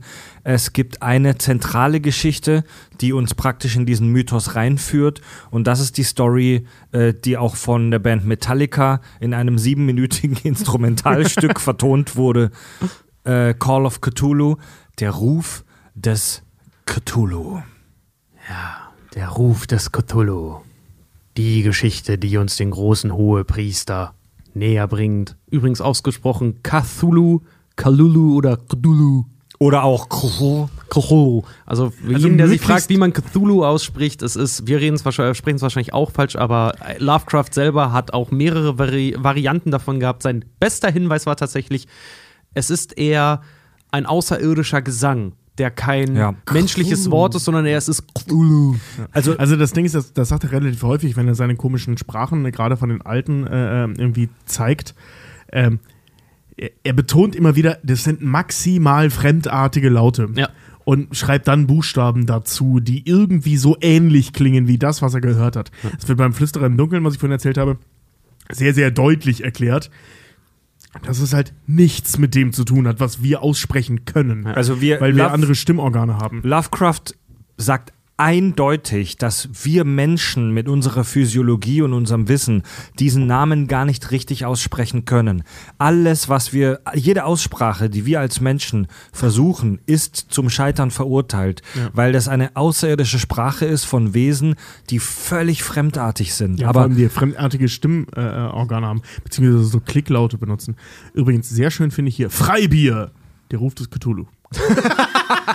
Aber wir, Okay, greif, okay. wir greifen vor. Richard, nimm uns mit in die Story Der Ruf des Cthulhu. Genau. Der Ruf des Cthulhu ist unterteilt tatsächlich in drei Geschichten und ich stelle euch jetzt die erste vor und zwar Der Schrecken im Lehm. Der in Boston lebende Francis Waylett Thurston tritt das Erbe seines Großonkels Professor Angel an. Dieser verstarb unerwartet und der Tod sorte, sorgte in der Gegend für ein gewisses Aufregen, denn Professor Angel hat kurz vor seinem Tod okkulten Recherchen sein Leben, seinem Leben gewidmet, die er anfangs noch als widersinnig und unsinnig abtat. Hinter, bei seinen Hinterlassenschaften fand Thurston einen Kasten mit einem tönernen Flachrelief, die das erste Mal die Darstellung des Cthulhu beschreibt. Zitat: Über diesen augenscheinlichen Hieroglyphen befand sich eine Figur, die offenbar etwas darstellen sollte, obgleich ihre impressionistische Ausführung ein wirklich klares Erkennen unmöglich machte. Es schien eine Art Ungeheuer zu sein oder ein Sinnbild für ein Ungeheuer mit einer Gestalt, wie sie sich nur eine kranke Einbildungskraft einfallen lassen kann. Wenn ich sage, dass meine irgendwie ausschweifende Fantasie zu gleichen Zeit Bilder eines Tintenfisches, eines Drachen und dem Zerrbild eines Menschen hervorbrachte, so komme ich dem Geist des Dinges nahe. Ein aufgeschwemmter Kopf mit Fangarmen krönte einen grotesken und schuppigen Leib, der Ansätze von Schwingen zeigte. Doch es war der allgemeine Umriss des Ganzen, der es so bestürzend scheußlich erscheinen ließ. Hinter der Gestalt war die vage Andeutung eines architektonischen Hintergrundes von zyklopischem Ausmaß zu sehen. Beschrieben wird hierbei Cthulhu und die Stadt Relier. Übrigens ist zyklopisch so ein Lieblingsadjektiv Lovecrafts. Das kommt ständig vor für fremdartigen Scheiß. Ja. Übrigens, ich, ich möchte mal kurz aus dem Chat was zitieren, weil ich das so geil fand gerade. So, äh, Cthulhu Official hat gerade geschrieben, scheiße, schon wieder umsonst aufgewacht. Oder so ähnlich, das ist leider Ah, schon ja. weg, aber äh, Wortlaut. Okay, ja, ich habe eine Geschichte, da war das nicht ganz so umsonst. Ähm, auf die Frage hin, wer das tönerne Relief erschaffen hat, begibt sich Thurston auf die Suche nach dem Künstler dessen. Dieser zeigt sich ihm aber freiwillig. Das ist der junge Wilcox, Henry Anthony Wilcox, der selbst in der Künstlerszene eigentlich als Fantast und eher wirrer Geist abgetan wird und deswegen eigentlich nicht große Beliebtheit genießt. Dieser schuf das Relief im Traum, im Wahn und kam zu, Presse, zu Professor Angel, also zu dem Verstorbenen, um Aufklärung darüber zu erhalten, was er dort eigentlich im Wahn geschaffen hatte. Er träumte von Cthulhu und der Stadt Relier, so wie viele andere auf der Welt zur gleichen Zeit. Äh, Panik und Manie waren es jedes Mal dieses Ereignis seiner Befragung und Forschung als Ergebnis halt zur Grundlage. Also es gibt einen Bericht über diesen Wilcox, die äh, der verstorbene Professor Angel angefertigt hat. Und da kommt sehr schnell heraus, der verfällt auch so einem Fieberwahn, dieser, dieser Künstler dessen, dass das, was er dort geschaffen hat, eigentlich nichts sein konnte, was er wirklich selber eigentlich machen wollte. Also Menschen auf der ganzen Welt haben Albträume und haben merkwürdige Visionen, die sie nicht deuten können. Und ähm, verschiedene Künstler, unter anderem dieser eine Dude, hat in einer Art Fieberwahn, in einer Art Vision, in einer Art fremdgesteuerten ähm, Manie diese Figurette, die ich hier auch im, in der Hand halte, von Cthulhu erschaffen. Übrigens ein Phänomen, das, wenn man das bei Lovecraft überhaupt sagen kann, erklärt wird in ähm, äh, Der Schatten aus der Zeit. Also, wenn man von Erklärung sprechen kann, könnte das etwas sein. Aber da kommen wir dann später zu. Ja. Weiterführend sieht man im Ruf des Cthulhu dann noch die Geschichte des Inspector Legress und seinen Kultermittlungen. Inspector Legress, ein Südstaaten-Inspektor, der bei einer Razzia eine Statuette äh, in einen Kreis illustrer Wissenschaftler gebracht hat, die gerade eine äh, Archäologie, eine Archäologiekonferenz abhielten, um Antwort auf diese Statuette halt zu halten, da sich die, der, die dortige Polizei keine Erklärung dafür schaffen konnte, warum die so aussieht, wie sie aussieht und was sie überhaupt, überhaupt ist. Unter den Wissenschaftlern befand sich Professor Webb. Und der erzählt von einer Expedition nach Grönland und Island, wo er auf den Kult stieß und Legress und der Professor verglichen ihre phonetischen Aufzeichnungen der Stammesgesänge dieses Kultes um Cthulhu. Fingluim ne Glafna, Cthulhu Relief Glaffen vertagen. Sie finden Gleich Gleichnisse darin. Übersetzt bedeutet das Ganze, in seinem Haus in Relier wartet träumend der tote Cthulhu. Zitat aus der Geschichte Der Ruf des Cthulhu. Allein der Anblick der Statuette hätte genügt, um die hier versammelten Männer der Wissenschaft in einen Zustand angespannter Erregung zu versetzen.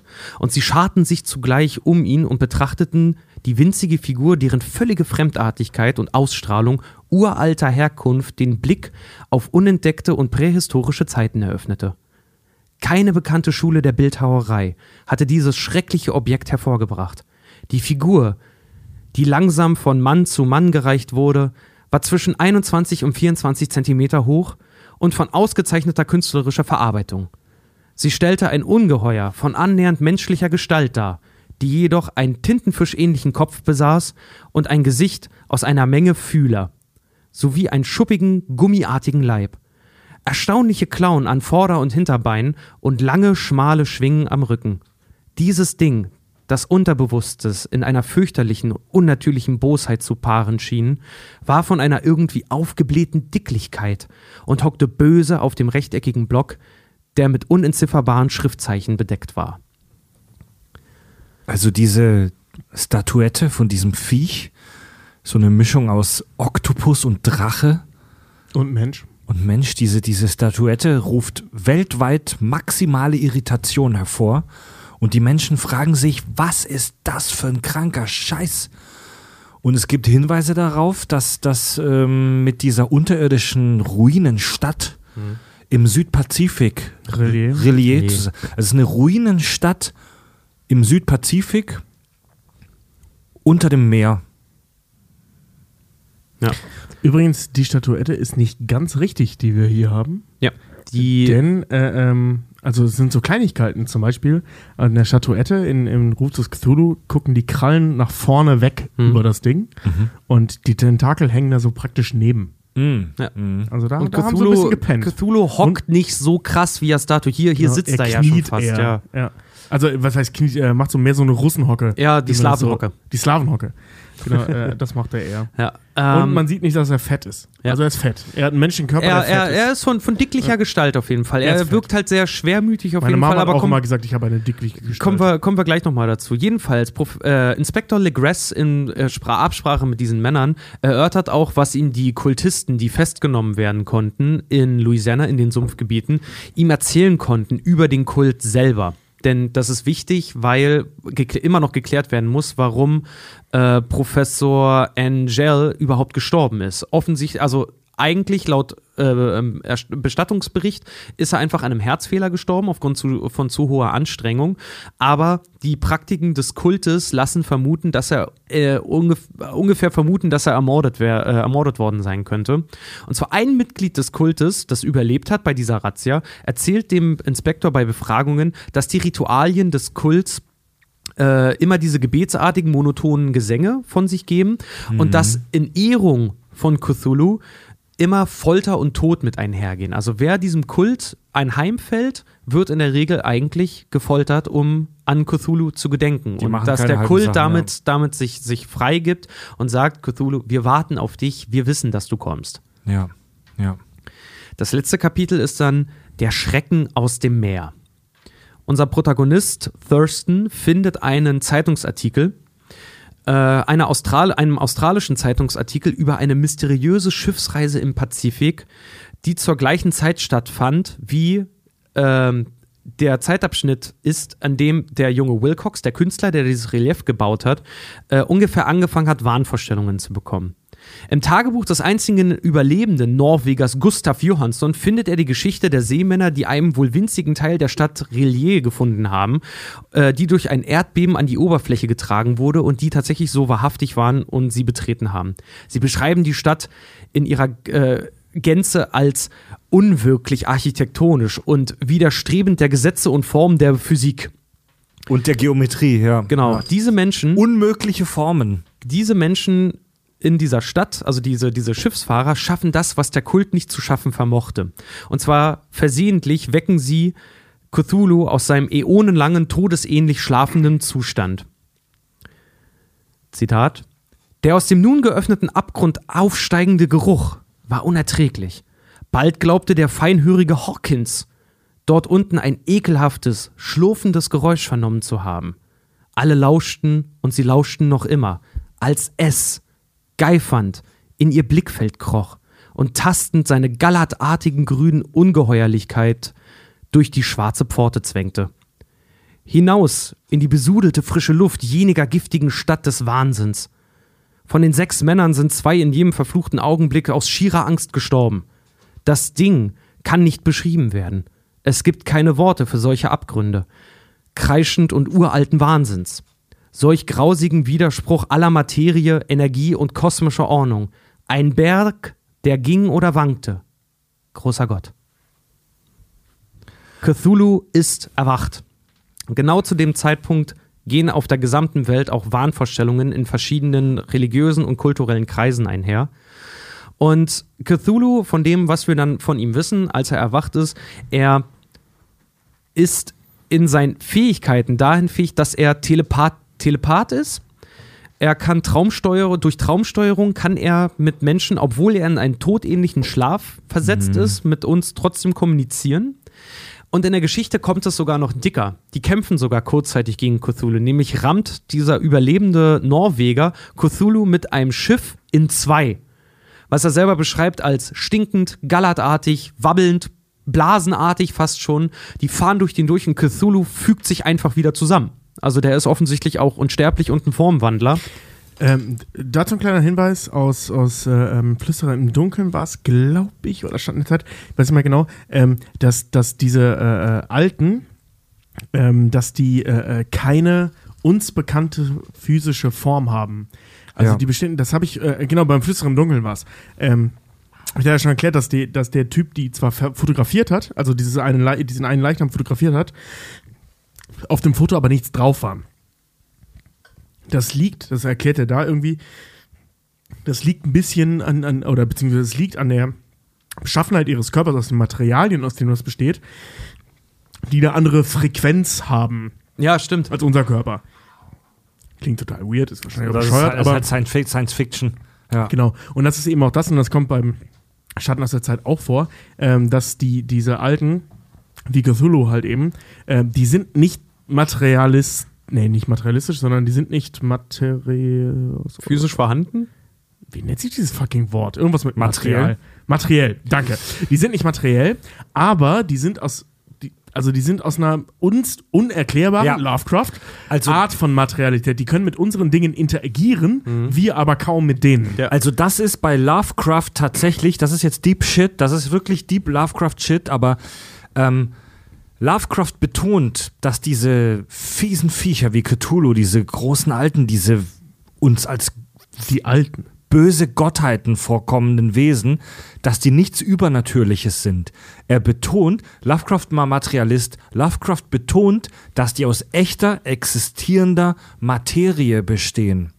Das sind keine Ge Love manche Lovecraft-Geschichten haben Elemente von Geistergeschichten, aber er betont, dass diese Wesen keine Geister oder Gespenster oder was Übernatürliches sind. Die sind real existierend und die bestehen aus echter Materie, die irgendwo aus den Tiefen des Weltalls kommt, die für uns aber so unverständlich und hochentwickelt, manchmal auch primitiv ist, dass wir nicht verstehen können, was es damit auf sich hat und dass wir dass wir keine Ahnung haben, womit wir es hier zu tun haben. Aber ich- im, äh, äh, im Schatten der Zeit, aus der Zeit, erfährt man, wie man die bekämpfen kann. Ah. Es gibt eine Waffe gegen die. Jedenfalls, wenn Cthulhu tatsächlich erwachen würde, wären wir dem Wahnsinn verfallen und die Angst reißt uns buchstäblich aus dem Leben. Ja. Also das geht mit dem einfach einher. Lovecraft stellt es vorab zwar in der Geschichte schon dar, ich nehme es aber gerne als Abschluss für den Ruf des Cthulhu. Ich glaube, die größte Barmherzigkeit dieser Welt ist die Unfähigkeit des menschlichen Verstandes, alles sinnvoll zueinander in Beziehung zu setzen. Wir leben auf einer friedlichen Insel der Ahnungslosigkeit, inmitten schwarzer Meere der Unendlichkeit. Und es war nicht vorgesehen, dass wir weit diese Gewässer befahren sollen. Oh, da, darf, darf ich, bevor wir weil ich das ja schon ein paar Mal gehabt habe und wir über alles andere gesprochen haben, äh, und bevor wir jetzt rumphilosophieren über Cthulhu, darf ich kurz die Geschichte vom Schatten aus der Zeit erzählen, weil es nämlich genau die Gegenseite erzählt. Dieses Buch. Extrem detailliert, noch viel detaillierter als der Ruf des Cthulhu. Ähm, da lernen wir ni etwas nicht über die Alten, sondern über die Großen. Über die, Ja. äh, oder die große Rasse, wie er sie nennt. Ja. Und Das, ist auch das Ding, Cthulhu ist kein Gott. Cthulhu ist der hohe Priester der Genau. Alten. Der Alten, aber nicht der Großen. Und des, deswegen werfe ich das kurz ein, bevor wir anfangen zu diskutieren. Ne? Ähm, in Schatten der Zeit, pass auf, ganz kurz zusammengefasst, irgendein Typ liest irgendwas ähm, und dem passiert dann Folgendes. So, und jetzt wird's wichtig. Der ähm, verliert für eine gewisse Zeit, für knapp fünfeinhalb Jahre, ähm, hat er Amnesie. War aber in der Zeit wach, unterwegs und völlig anders. Okay. Und nach fünf Jahren wacht er einfach wieder auf, ist wieder er selbst und muss dann so damit leben. Ich will jetzt die Geschichte gar nicht rezipieren, sondern über die Fakten erstmal sprechen. Übrigens, mega geil, kann ich nur empfehlen. Also ich will es nicht spoilern, sondern also die Geschichte nicht spoilern, weil die Geschichte echt fantastisch geil ist. So, aber was wir erfahren, ist die große Rasse. Das sind äh, ähm, zu dem Zeitpunkt, wo wir sie kennenlernen, sind das äh, kegelförmige Wesen mit einem Fuß von etwa drei Metern Breite, also kegelförmig, ne? also so äh, äh, mit einem Radius, nee, mit einem Durchmesser von drei Metern, Alter. dann kegelförmig und oben wieder knapp drei Meter groß. Daraus gucken Tentakel. An einem von diesen Tentakel hängt ein gelber Ball, darauf sind noch mehr Tentakel, grüne Tentakel Gott. und zwei Augen und so grüne Tentakel. Das sind praktisch Finger. Die anderen Tentakel, die anderen zwei, das sind drei, nee, vier Tentakel sind's. Äh, zwei davon sind so Arme mit Scheren hinten dran und der andere weiß ich gar nicht mehr, was er macht. Jedenfalls uns maximal fremdartige Wesen. Und äh, die sind mega hoch entwickelt, mega krass. Und wie sich im Laufe der Geschichte rausstellt, die Geister, also die Seelen praktisch, die denen äh, angehören, kleiner Hint nochmal auf das Ding auf der Schwelle, was Menschen durch das Necronomicon gelernt haben, diese Wesen sind uralt und zwar wirklich brutal alt. Also noch viel älter als die alten scheinbar. Das ist so ein Ding, das wird da nicht so genau geklärt. Ähm, deren Körper sind aber relativ frisch, weil die können nämlich eine Sache, die können in die Zukunft reisen. Natürlich. Ähm, Auf jeden aber Fall. nur in die Wer Zukunft. nicht? Weil in die Vergangenheit reisen ist unendlich schwer, in die Zukunft reisen ist leicht, sagt er. Alle Physiker sagen heute genau das Gegenteil, aber das ist so das. Doch, nee, genau das ist es. In die, in die Zukunft reisen ist relativ leicht. Du musst dich nur sehr schnell bewegen. Achso, ja gut, aber ich meine jetzt äh, also in dieser Zeitreiselogik, ne? So, und äh, ähm, die haben sich angewöhnt, in die Zukunft zu reisen per Verstand. Also die können ihren Geist in die Zukunft bewegen, übernehmen da einen Körper. Der Körper wird zurücktransferiert in die Vergangenheit, nämlich in den Körper, in dem Fall eben dieser kegelartige Körper. Ja. Äh, äh, äh, des Dings. So, und jetzt bist du als Mensch, wirst jetzt übernommen und bist auf einmal zig Millionen Jahre in der Vergangenheit auf einem völlig anderen Planeten unter diesen merkwürdigen Wesen und sollst halt da so, also kannst du, du lebst da halt ein paar Jahre. So ist dein Ding. Du hast einen Job, nämlich du sollst Sachen ausfüllen, du wirst aber auch zu nichts gezwungen und so. Total friedliche Gesellschaft, beschissener Planet, aber friedliche Gesellschaft, deren einziger Zweck es ist, A, zu überleben. Nee, die haben zwei Zwecke. A, zu überleben und B, Wissen aufzuschreiben. Und das machen die über eigentlich dieselbe Strategie. Da die in die Zukunft reisen können, wissen die alles. Die wissen immer, was zu jeder Zeit mit wem passiert. Ja. Und zwar immer über Milliarden Jahre äh, in die Zukunft, weil die das schon sehr lange machen. Ja. Und ähm, die suchen sich halt dann über Recherche halt immer das nächste Volk aus, das sie übernehmen werden. Und zwar komplett. Ihre Geister gehen dann halt in deren Geister.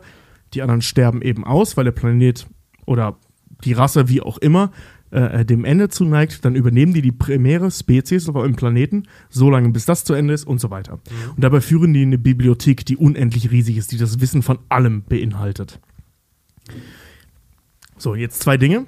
Erstens, wir sind nicht die primäre Rasse auf diesem Planeten. Wir, die übernehmen Nein. nicht die Menschen, sondern die Ja. auf uns folgen, nämlich die Riesenkäfer. Was ich spannend finde für jemanden, der das 1920 geschrieben hat. Und B, die haben Krieg mit den Alten geführt.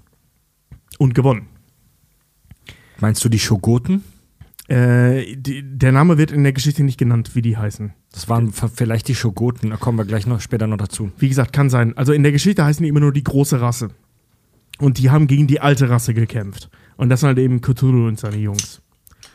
Und ähm, die haben einen Weg gefunden, die zu besiegen, nämlich über, ähm, wie beschreibt er das, über kameraartige Waffen, die mit Elektroimpulsen schießen. Damit kann man diese, diese Materialität von denen vernichten. In einer anderen Geschichte ist die Rede von Waffen, die die molekulare Struktur auflösen. Das ist auch schon für Anfang, das ist für 1920 schon hart Sci-Fi, Alter. Da- Das ist wahrscheinlich die gleiche Waffe, weil das ist, also so Ja. wird diese kameraartige Waffe mit Elektroimpulsen, deren, deren äh, ähm, Wirksamkeit wird eben so beschrieben. Die löst die Materie der Alten Fl auf. äh, der, beim Flüsterer im Dunkeln wird doch auch beschrieben, dass ein gewiefter Chemiker in der Lage sein sollte, ähm, nicht nur ihren Körper abzubilden in einer Fotografie, sondern sie auch beschädigen zu können im Prinzip.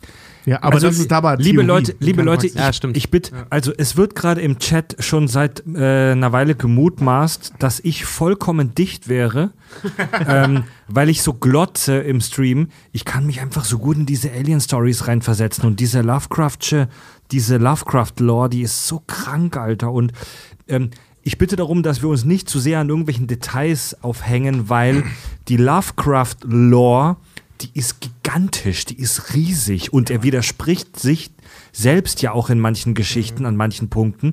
Ähm, und darüber haben wir noch gar nicht gesprochen. Ähm,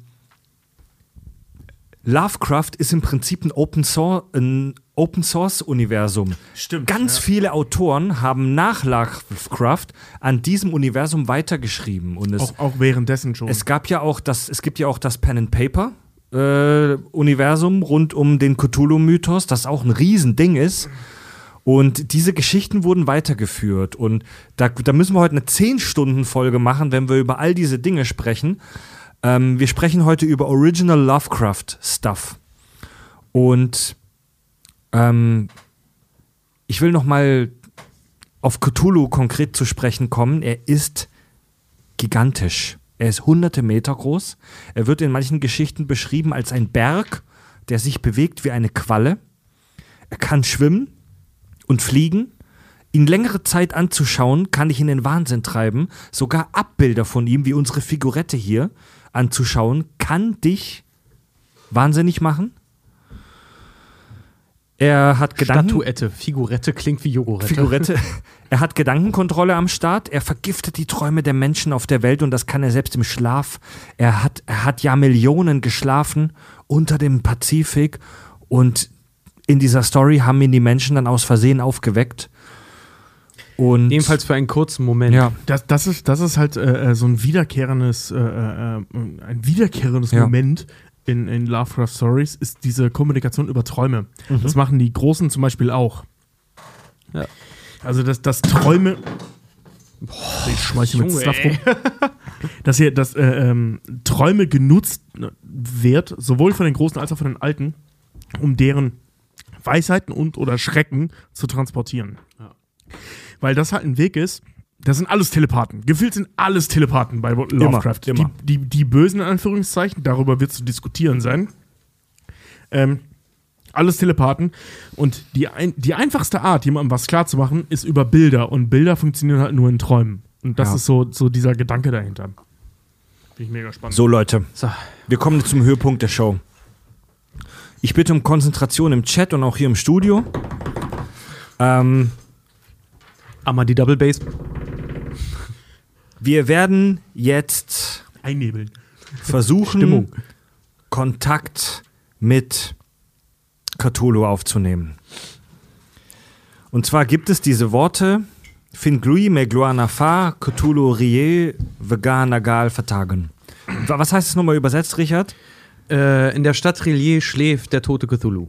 Ich habe mir jetzt, ich habe mir jetzt Quasi tatsächlich, gro grob übersetzt. ich habe tatsächlich jetzt extra geguckt, wie das ausgesprochen wird. Ähm, sprich YouTube-Videos von Fans. Die- beste Quelle, die ich gefunden habe. Und Da sind Kultisten heute viel unterwegs. Sprichwort Attila Ähm. Hildmann. Wir haben keine klare Anleitung darüber, wie wir Cthulhu aufwecken können. Was wir haben, ist diese, diese, dieser Spruch, diese Formel, dieser Leitsatz Cthulhus. Und wir versuchen jetzt gemeinsam, also nicht nur wir, sondern auch die äh, rund 700 Zuschauer, die zu später Stunde jetzt noch im Chat sind. Wir versuchen gemeinsam jetzt telepathisch Kontakt zu Cthulhu aufzunehmen und achtet mal darauf, was in eurer Umgebung passiert. Vielleicht, wenn ihr irgendwas Geheimnisvolles bei euch zu Hause feststellt, dann schreibt uns das. Wenn irgendwas bei euch passiert, physisch oder gedanklich. Ihr habt alle Handys, filmt euch selber, schickt es uns auf Instagram. Gucken, was passiert. Ja. Ähm, Cthulhu Telegram-Gruppe, machen wir auf. okay, Leute, ich, ich weiß, das wird gerne jetzt ins Lächerliche gezogen, aber das ist ernster Scheiß, Mann. Es ist super unvernünftig, was wir hier jetzt machen, aber wir wollen es wissen. Noch kurz ein bisschen Nebel. Fin glui meglana fa Cthulhu rie gal nagal vertagen. Fin glui megluana fa Cthulhu rie nagal vertagen. Fin glui megluana fa Cthulhu rie vegan nagal vertagen. Fin glui megloa nafa. Cthulhu re vegan nagal vertagen. Fin glui megloa nafa. Cthulhu re Oh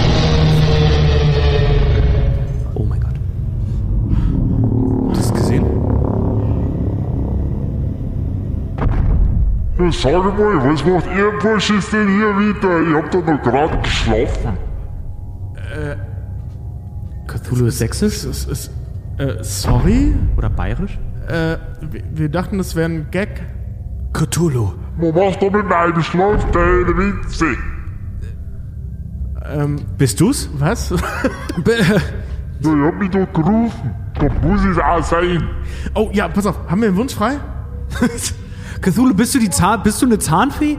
Nein, wir, wir könnten dafür sorgen, dass 2020 endlich zu Ende ist. Oh, das, oh, das wäre gut, ja. Das wäre doch was, oder? Cthulhu. Cthulhu. Kennst du Corona? Nicht persönlich, aber vielleicht lerne ich so kennen.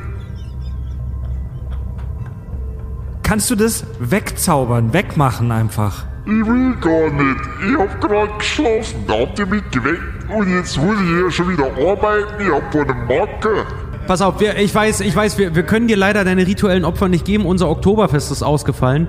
Aber Cthulhu, es wäre voll schön, wenn du Corona mal in die Fresse petten würdest. Ey, nicht auslöschen, weil das können wir eh nicht, aber einfach mal so richtig in die Fresse hauen. Ja. So richtig ordentlich, dass das erstmal, dass das auch Jahrmillionen schärfen Ja, würde. dann versucht doch ihr mal so ein Virus in die Fresse zu treffen. Das Ding ist so scheiße klein. Das geht nicht.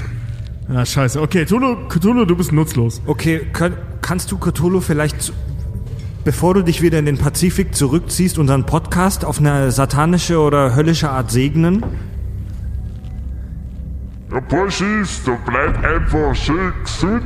Äh, ich weiß auch nicht, ich bin eigentlich ein ganz positiv eingestellter Gruselgeist und ja, ist mit Satanisch jetzt nicht viel zu machen. Aber ich sag immer mal, ich denk an euch, ja, bleibt's locker, ja, und äh, äh, ja, schickt mir mal eine Postkarte, ich schlafe. Ja, meine Okay, Damen und Herren, Cthulhu war sinnfrei. das war der Cthulhu, geordert von Wish. Okay, danke, Aber Lovecraft. Das, Das war Ja. voll verstörend. Mann. Also, Lovecraft hat eindeutig übertrieben. Ich meine, er hat streng gerochen. Er hat wirklich streng gerochen. hat der Gestank, Alter. Ja, der Fischgestank, er der war war wirklich der gal gallert, gallertartig und widerlich, aber ich bin etwas unterwältigt. Also, ja. Das war die Gesch- äh, wie, so, wie so üblich sind die Geschichten besser als in real dann. Äh, fandet ihr Aber, auch die seltsam? Fandet, aber die Tentakel waren schön. ja, auf, waren fandet ihr es auch seltsam, dass der in Unterhose und mit so einem besifften Unterhemd halt auch. Ja, und so einer Mass. Ja. Also Leute, ihr- die- die Leute, die das jetzt nicht im Chat live gesehen haben, sondern die das jetzt im Podcast hinterher hören, der Typ war gerade hier und er hat echt nicht gut gerochen. Also der Ja, aber Fred, mal ganz ehrlich, das schaffst du auch. ja, aber aber das also das war echt nicht schön. Ja, sag mal, wie, wie, wie, jetzt redet ihr über meinen Geruch. Ich weiß nicht, wie ihr jetzt denkt, ihr seid drei Kerle mit Bier und Zigaretten in so einem kleinen Raum. Okay. Was ihr, komm. wie ihr riecht? Tobi, Geh, geh nach Hause, du bist besoffen. Tobi, würdest du ihm den Weg raus Ja, komm, komm, komm, Cthulhu, wir vertagen das. Vertagen. Vertagen. Herrlich, herrlich, herrlich, herrlich, herrlich. Okay. Ey, Dein nächstes Treffen mit uns, das wird vertagen. In dem Moment hat jemand ein Shiny Pokémon gefangen. Mann, fuck, ich werde jetzt auch. Also, wir sind aus der Sache ganz gut rausgekommen. Also, passt mal auf, liebe Hörer. Wenn ihr mehr wissen wollt über Cthulhu, über die großen Alten, über diese, über den kosmischen Schrecken, über diese fiesen, gottartigen fremden Wesen, die da im All draußen warten, dann zieht euch zum Beispiel auch mal die Geschichte äh, Berge des Wahnsinns rein. In wenigen Geschichten erfährt man so viel, so detailliert über die Story der großen Alten und was die auf der Erde hier gemacht haben. Ähm, ich möchte mit euch so ein bisschen über die Grundlagen des Lovecraft-Stils zum Schluss als kleinen analytischen Part vielleicht noch sprechen. Also ähm, ein Grundpfeiler des Lovecraftschen Horrors ist das verbotene Wissen. Dinge, die du nicht wissen darfst und die er dir in den, den Geschichten auch nicht sagt. Er, er sagt, er, er hält dir in den Geschichten so das Necronomicon vor die Nase und in dem Moment, wo du zugreifen willst, zieht das weg. Ja. Ja. Oder er redet so beiläufig davon, dass dein Interesse geweckt wird. Es, wie gesagt, viele Leute dachten, das Necronomicon existiert wirklich.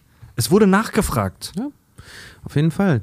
Weitere Visionen oder Anhaltspunkte seiner Erzählungen sind auch das Alleinsein, das Isoliertsein, die Angst vor dem Fremden, die Gewissheit dessen, dass wir nur ein Fliegenschiss in der Geschichte sind, um mal einen unberühmten AfD-Politiker hier zu zitieren. Nee, leider. aber das, das ist tatsächlich so ein, so ein Ding. Also gerade in der ähm, Schatten aus der Zeit, was ich ja vorhin angedeutet habe, wo sogar erklärt wird, wir sind nicht nur ein Fliegenschiss der Geschichte.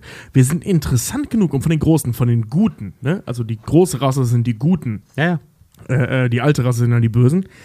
Ähm, wir werden schon von denen wahrgenommen. Und wir sollen schon unsere Geschichte niederschreiben. Weil die spannend und zwar oft niederschreiben. Also die haben sich viele von uns geholt in verschiedenen Epochen. Aber übernehmen tun die unsere Nachfolger. Ja. Die Käfermensch, äh, Käferwesen. ja. So, ne? Also wir, wir sind unbedeutend in dem, was passiert. Äh, die Erde äh, als Schauplatz des Krieges zwischen den Großen und den Alten, das war so lange vor unserer Zeit und es spielt so wenig eine Rolle. Die Und Hauptfigur hier in der Geschichte äh, ähm, entdeckt sogar Korridore, von denen die gebaut wurden. Und zwar Korridore, in denen er in seinen Träumen um, äh, umhergewandert ist. Ganz ehrlich, niemand bringt ihn um. Das ist völlig scheißegal. Der ist so irrelevant in dieser Gesamtgeschichte. Das ist faszinierend. Großes Motiv bei Lovecraft ist der sogenannte kosmische Schrecken. Ähm, wir als Menschheit sind ins, im Prinzip nur ein Fliegenschiss, wie du gesagt hast, im Kosmos. Und die, die andere Alien-Spezies ähm, scheren sich einen Scheiß um uns. Wir sind unwichtig. Es gibt innerhalb der Lovecraft-Lore viele Theorien, welche Beziehung die Aliens, die Großen und die Alten oder die großen Alten zu uns haben. Ähm, eine Theorie ist, dass wir im Prinzip ein Scherz sind. Also in der, in, in der Story Berge des Wahnsinns kommt heraus, Berge des Wahnsinns ist so eine Alien äh, vs. Predator Geschichte. Äh, da fahren die in die Ant- Antarktis und finden die Überreste einer über eine Milliarde Jahre alten Stadt Sind das die Großen? und finden heraus, Weil die ja, finden ja, sich nämlich ja, in ja. Ja, Australien ja, ja, auch. ja, weil, naja, weil, Und die, die- weil sie dann rausfinden, dass die darin zurückgedrängt wurden. Und die, und die finden heraus, dass es, bevor überhaupt Leben auf der Erde existiert hat, diese, diese Zivilisation existiert hat. Das heißt, die haben das Leben auf der Erde erschaffen. Und wir wissen nicht genau warum. Oh, das ist genial. Es, Also, bei bei, bei äh, Schatten aus der Zeit, äh, ähm, als er äh, in seiner, also in, in Gestalt der Wesen war Tobi! Äh, als Mensch. Willst du etwa sagen, dass die Geschichten zusammenhängen? Mein Nein. Gott, du F- Fantast! Nein, nein, das, also ja, will ich sagen. Äh, äh, er entdeckt ja auf dem Planeten, auf dem die aktuell gerade rumhängen, nämlich als diese merkwürdigen Kegel, äh, leben Dinosaurier. Und zwar unsere ja, Dinosaurier. ja, genau, Ja. richtig. Ja. Also eine Idee ist, dass die äh, großen Alten ähm, uns die Menschheit erschaffen haben als einen Unfall. Es war ein Versehen. Es gibt noch innerhalb der Lovecraft-Lore die Theorie, dass, es, dass wir ein Scherz sind, dass die aus einem Gag heraus die Menschen erschaffen haben. Es gibt die Theorie, dass wir Futter sind für sie, dass sie uns fressen. Und es gibt auch noch Das ist innerhalb das, was Stephen King oft übernommen hat. und es gibt auch noch die Theorie, dass sie gar nicht wissen, dass wir existieren, dass wir einfach nur ein Furz sind, dass sie uns gar nicht wahrnehmen, dass wir völlig unbedeutend sind und dass Cthulhu zum Beispiel oder Azathoth oder wie sie alle heißen. Leute, wenn ihr euch in die Lovecraft-Lore und in die Pen-and-Paper-Games eingrabt, gibt es eine ganze Menge kranker Gottheiten. Da gibt es so viel kranken Scheiß, dass die gar nicht wissen, dass es uns gibt. Die Theorie gibt es auch in der Lovecraft-Welt, dass wir einfach nur deren Furz sind. Ich muss ja ganz ehrlich sagen, auch jetzt ähm, der Recherche geduldet, ich habe vor Jahr Äonen, so wie es in Lovecraft immer gesagt wird, auch irgendwann mal Stories aus dem Necronomicon gelesen, weil Freunde sich dafür interessiert haben, aber irgendwie hat es mich Mhm. Aber da die sind ja alle nicht von Lovecraft, die sind ja ja, ja, ja, ganz, genau, aber ne? diese ganzen Sachen haben mich halt damals so richtig irgendwie nicht gecatcht und ja, ich wusste, wer Cthulhu ist, aber meh, ne? Aber ich muss ganz ehrlich sagen, jetzt so mit 30 und jetzt habe ich mir das wieder angehört und die Bücher gelesen und ein paar Geschichten gelesen und ich finde es mega geil. Das wird mein neues Star Wars, Alter. Ich höre mir den Scheiß noch weiter an. Ich finde das cool. Ja. Ja, es macht schon Bock, ne? Aber Ja, es macht also schon das Bock. Problem, was ich ehrlich gesagt mit Lovecraft habe, also wenn wir über Stilistik sprechen, sind es zwei Dinge. Erstens, Cth äh, Cthulhu. Lovecraft benutzt ähm, ein Stilmittel, das ähnlich ist zu den Laugh-Tracks, also den, den Lachtiteln bei, bei ähm, er sagt dir, wann du dich gruseln sollst. Genau, um's- bei, bei Sitcoms. Ja. Na, bei Sitcoms fangen die an zu lachen und dann weißt du, jetzt muss ich lachen. So, es funktioniert. Ist auch witzig. So, und, und äh, ähm, Lovecraft macht das Gleiche. Der sagt, und dann geschah etwas Schreckliches. Und in den nächsten Sätzen passierte etwas Grauenhaftes. Und bald erfuhr ich etwas Furchtbares. Es passiert nie etwas plötzlich. Es Ja. wird immer eingeleitet. Selten, selten. Und ja. dann passiert es. Also du weißt vorher schon, okay, fuck, jetzt muss ich mich gruseln. ja. Das ist aus seine Geschichten Wie die. Love Tracks in, in, in äh, äh, ähm, Sitcoms, das ist kein schlechtes Stilmittel. Das Ja. ist ein bisschen billig vielleicht. Ich Das also, plump, es ist ein aber bisschen, weil es ist auch seine Ja. Geschichten sind immer Exposition, Exposition, Genau. Exposition über ellenlang. Ja. Du erfährst sehr viel darüber, wo du dich befindest und womit, die, sich, langsam, womit ja. die sich eigentlich auseinandersetzen. Und interessant werden immer erst so die letzten 100 Seiten. Da geht's dann plötzlich Knall auf Fall, dann ist die Kacke plötzlich am Dampfen und es wird richtig krass. Aber die, die Erklärungen vorher brauchst du, um den, den Horror und die, die, die, die Ahnungslosigkeit der Figuren, die das indirekt ja auch erleben, nachvollziehen zu können. Genauso wie du halt auch. Und das, Nee. das, das, das, das äh, rechne ich ihm echt hoch an, weil das macht er echt gut. Nee, das ist schon richtig. Ähm, hier kommt gerade der äh, von Luisa der Begriff Foreshadowing. Das ist kein Foreshadowing. Foreshadowing ist, wenn du vorher was andeutest Ja. und viel später das, das äh, erntest. Ne? Das nennt sich auch äh, Seed Ja, ja. So. Also du, du, du, du Wenn man sagen würde, seine Bewegungen wirkten roboterartig und gar nicht wie von dieser Welt. Und später findet er raus, oh, das Gehirn war schon in dem Denkertank. Das Genau. ist Foreshadowing. Genau, das ist halt eben aus Flüstern im Dunkeln. So, das ist Foreshadowing. Ähm, zu sagen, jetzt passiert was Gruseliges und es dann zu tun. Ähm, ich weiß gar nicht, ob es da Begriffe gibt. Das ist halt der Love Track. So, ne? Also, das ist okay, das kann man verwenden. Wie gesagt, das ist auch sehr lange her, dass er das getan hat. Das haben viele seitdem schlecht kopiert. Ähm, das macht das Buch auch nicht schlechter, aber mir ist es halt einfach aufgefallen. So, ne? das, und das macht er halt jedes Mal, wenn was Gruseliges passiert. ein, Riesenmo ein Riesenmotiv bei Lovecraft und das ist meiner Meinung nach eines der schwersten Motive beim Geschichtenerzählen überhaupt, ist die Vorstellung des Unvorstellbaren. Ähm, Ja, es war keine uns bekannte Farbe. Also es gibt die- Zitatfarbe aus dem All. Es gibt, es gibt, die, es gibt die, die Theorie unter Literaten oder allgemein unter Wissenschaftlern, dass alles, was wir Menschen uns erdenken, ähm, inspiriert oder direkt abgeleitet ist durch Dinge, die wir kennen. Und dass wir Menschen überhaupt gar nicht in der Lage sind, uns was wirklich Fremdartiges vorzustellen. Guck mal, ähm, zum Beispiel die Aliens aus der Alien-Filmreihe, die Xenomorphe, die wirken so fremdartig. Aber sind wir mal ehrlich, auch die sind abgeleitet aus Dingen, die wir kennen, aus Raubtieren.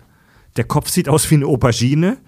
Ähm, Der bewegt Boah, sich wie. Xiaomi, die Alter, Arten- ey. Xiaomi ist gerade an mir vorbeigegangen und hat mich beim Vorbeigehen so, so am Oberschenkel gepackt. Junge, Also, ich mir- achtet, liebe Hörer, auch hier eine Hausaufgabe, achtet mal drauf. Selbst die Dinge, die uns in der Science Fiction als extrem fremdartig präsentiert werden, sind im Prinzip Abwandlungen und Varianten von Dingen, die wir hier bei uns alltäglich kennen. Oh, das, das ist ein guter Punkt, weil ich kenne zwei Autoren nur. Ich kenne jetzt nicht unendlich viele Autoren, also ich bin echt keine Koryphäe an der Stelle.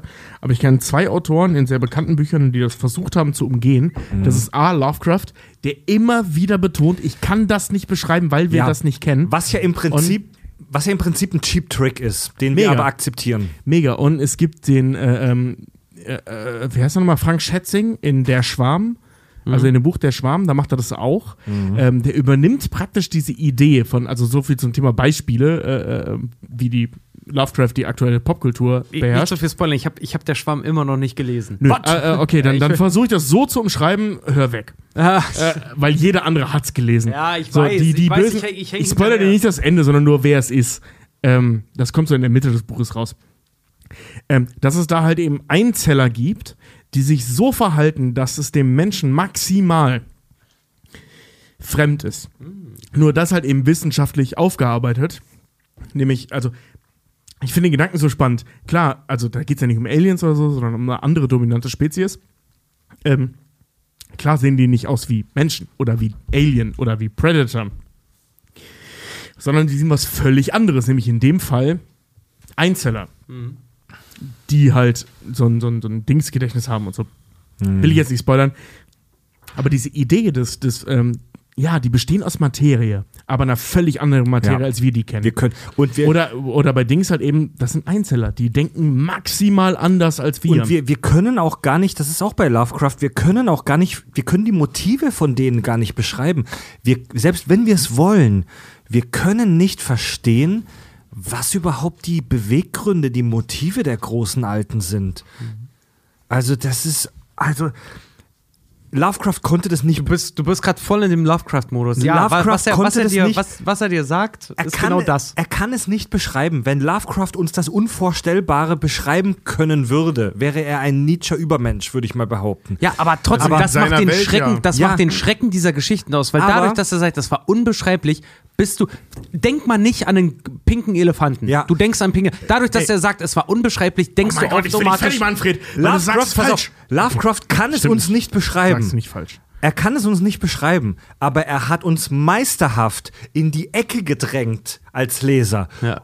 Und uns im, er hat uns meisterhaft versucht, dieses unbe diesen unbekannten Schrecken irgendwie begreiflich zu machen, weil er hat ihn selber nicht begriffen. Fuck, ich bin verrückt, ich bin irre, ich bin, ich hab, ich bin verrückt einfach. Er hat das Necronomicon gelesen. ich habe das Necronomicon gelesen, ich bin irre, Mann. Weißt du, wer das richtig geil aufgegriffen hat? Das kam jetzt schon ein paar Mal im Chat, ich habe es schon ein paar Mal gesagt. Ich Stephen King. Ich habe ja am Anfang gesagt, dass Stephen King praktisch da weitergemacht hat, wo Lovecraft aufgehört hat. Ja. Und King benutzt das in, vor allem in S. Nicht in den Filmen. Die waren nicht schlecht. Aber es ist nicht das Buch, lest das Buch. Ähm, da beschreibt er es äh, nämlich auch. Es gibt ja diese Nummer am Ende von S, so alle haben diesen Film gesehen und vor allem den alten Film auch gesehen, dass S eine Spinne ist. In den Filmen ist das so. In den Büchern, und das ist da, wo, wo Stephen King Lovecraft aufgreift und so geil übergeht. Also so, so den nächsten Twist macht. Weißt du, warum S am Ende eine Spinne ist? Nicht, weil er eine Spinne ist, sondern das ist das, was der menschliche Verstand aus dem, was er gegenüber hat, macht. Das maximal Schreckliche. Der Typ ist keine Spinne. Der Verstand macht aus ihm nur eine Spinne, weil mehr kann er nicht verarbeiten. Ja, das ist. Und das, das finde ich cool, weil er erklärt es immer noch nicht, wie es aussieht. ja, das ist auch aber, halt aber er geht einen bei, Schritt weiter. bei S findet man halt auch, weißt du, was dann halt bei Lovecraft immer kommt, dieses so, äh, wie es grotesk, es ist immer alles sehr grotesk, widerwärtig, seufzend, ugh, ekelhaft Mhm. einfach, ne? Dass das immer alles nicht wiedergegeben kann. Stephen King bedient sich dem auch. äh, Indem er halt so sagt, die, Todes, die Todeslichter bei S. Die Todeslichter, Die, die, ja. die Todeslichter waren unbeschreiblich, aber sie zogen dich in irgendeiner Art und Weise in ihren Bann. Also- und dann ist halt einfach dadurch entsteht halt auch die persönliche Ebene, dass du selber zwar sagen kannst, es ist unbeschreiblich, aber ich kann den, mein, ich kann den Hauptcharakter verstehen. Genau, Und, und das- dadurch das- schafft er, dadurch schafft er ne, so eine Barriere, die aber durchsichtig ist. Und das ist ganz groß, das ist gut, das ist also so billig wie es aber auch klingt, das ist sehr gute Schreibarbeit. Ja, und das, das ist das, was wir halt die ganze Zeit meinen. So, Stephen King hat genau da weitergemacht, wo Lovecraft aufgehört hat. Aber er hat diesen einen Dreh mehr gefunden. Ja, genau. So, ne? Und- er beschreibt es auch nicht. Aber er tut so, als würde er es tun. Er macht Ja, den Fluxkompensator. St- Stephen King, Stephen King ist, äh, Stephen King ist, ist ähm, was das angeht, noch mehr. Lovecraft ist ja außerhalb dieser Planeten, dieser Welten. Das ist was Fremdgartig. Aber ist Stephen auch- King hat es auf den Menschen übertragen. Misery zum Beispiel. Die Bösartigkeit, Gut, das die daraus entsteht, ist das, was hier auf der Erde passiert. Ja, zwei Minuten. So, gut. Äh, Nee, äh, alles gut. Nee, aber nee, bei, komm, bei komm, S, nee, pass auf, bei S sind wir mega nah an Lovecraft, deswegen komme ich die ganze Zeit auf S. Ja, klar, Weil die, S die ein- Schildkröteninsel und so. Nee, die, weil S ist ein transdimensionales Wesen. Genau, ja, auf Und die Schildkröte ist auch ein transdimensionales Ja, Wesen. ich weiß. Wir haben im Prinzip, also, ich meine, King macht, wie wir schon gesagt haben, äh, kein Hehl daraus, dass er bei Lovecraft geklaut hat. Ja. Und dass du halt die Alten, die Schildkröte und, äh, Quatsch, äh, äh, die Großen, die Schildkröte und die Alten, S, halt eben gegeneinander stellst und so, ne? Also das ist echt alles andere als zufällig oder so, weil er sagt es sogar in den Geschichten. Mega spannend. Ja. Lass uns das mal ganz kurz abschließen. Fred ist gerade kurz auf dem Klo, aber ähm, ich ich, habe schon, ich habe schon gerade einige äh, Kommentare hier auch von Kommentare, unseren, oh ja. von, ja, ich habe einige Kommentare von unseren Leuten hier gerade schon gesehen, die dann halt irgendwie meinten auch, äh, war jetzt ganz nett, aber Frankenstein wäre besser gewesen. Dazu kann ich nur sagen, wir stellen es immer wieder zum Voting. Seit Das vier ist Jahren. Jetzt, das ist jetzt das vierte, ja, das vierte Mal. Und es kam wieder nicht Frankenstein. Also ganz ehrlich, Leute, selbst schuld. Aber ich, ich fand ich fand das Thema Lovecraft, muss ich sagen, ich, ich persönlich, ich war anfangs gar nicht begeistert, weil ich mir auch dachte so, ah, scheiße, ich wollte eigentlich Frankenstein machen oder halt irgendwas anderes. Äh, aber die Recherche zu dem Thema hat unfassbaren Spaß gemacht. Und ich kann es jedem eigentlich nur empfehlen, der dem auch ein bisschen offenkundig gegenübersteht. Rassismus hin oder her bei seiner Schreibe jetzt, ne? Wirklich dem Ganzen, da muss man kritisch sein. da muss man kritisch sein, es definitiv tut auch ein bisschen weh, das zu ja, lesen. auf jeden Fall, Ja, auf jeden Fall. Aber macht es nicht davon jetzt. abhängig, dass sie sagt, ich lese das nicht, weil das ist von einem, von einem Rassisten. Das wäre das wär bescheuert. Weil, äh, gebt euch das einfach mal, weil ähm, was die Geschichten halt auch kreativ widerspiegeln, ist ein echter popkultureller Horrorgeschichten Master Key. Da findet ihr eine ganze Menge zu dem heraus, was immer noch aktuell ist. Also Stichwort Stephen King, wo ich schon zum letzten Teil der Show jetzt tatsächlich überleiten möchte, dem popkulturellen Impact. Stephen King ist äh, hat sich selbst geoutet als Lovecraftianer. Also Stephen King hat, ähm, ich will noch einen Step zurück. Äh, Lovecraft hat selbst gesagt, dass er mega inspiriert ist von Edgar Allan Poe. Was King auch sagt Ja. von sich. Und ähm, Stephen King hat von sich auch gesagt, dass er mega Lovecraft inspiriert ist. Und es gibt, also ohne, ohne Lovecraft, so ein komischer Kauz und Arsch er auch war, ohne Lovecraft wäre unsere Kultur heute, unsere Popkultur nicht dieselbe. Stephen King war Riesenfan, hat er auch selbst zugegeben. Ähm, HR Giger, der Typ, der die Aliens entworfen hat aus der Alien-Reihe, diese, also die Xenomorphe, sind, ist auch Lovecraft-Inspiration. Er hat gesagt, er wurde von Lovecraft inspiriert. Deswegen auch das ganze Grün. Stranger Things.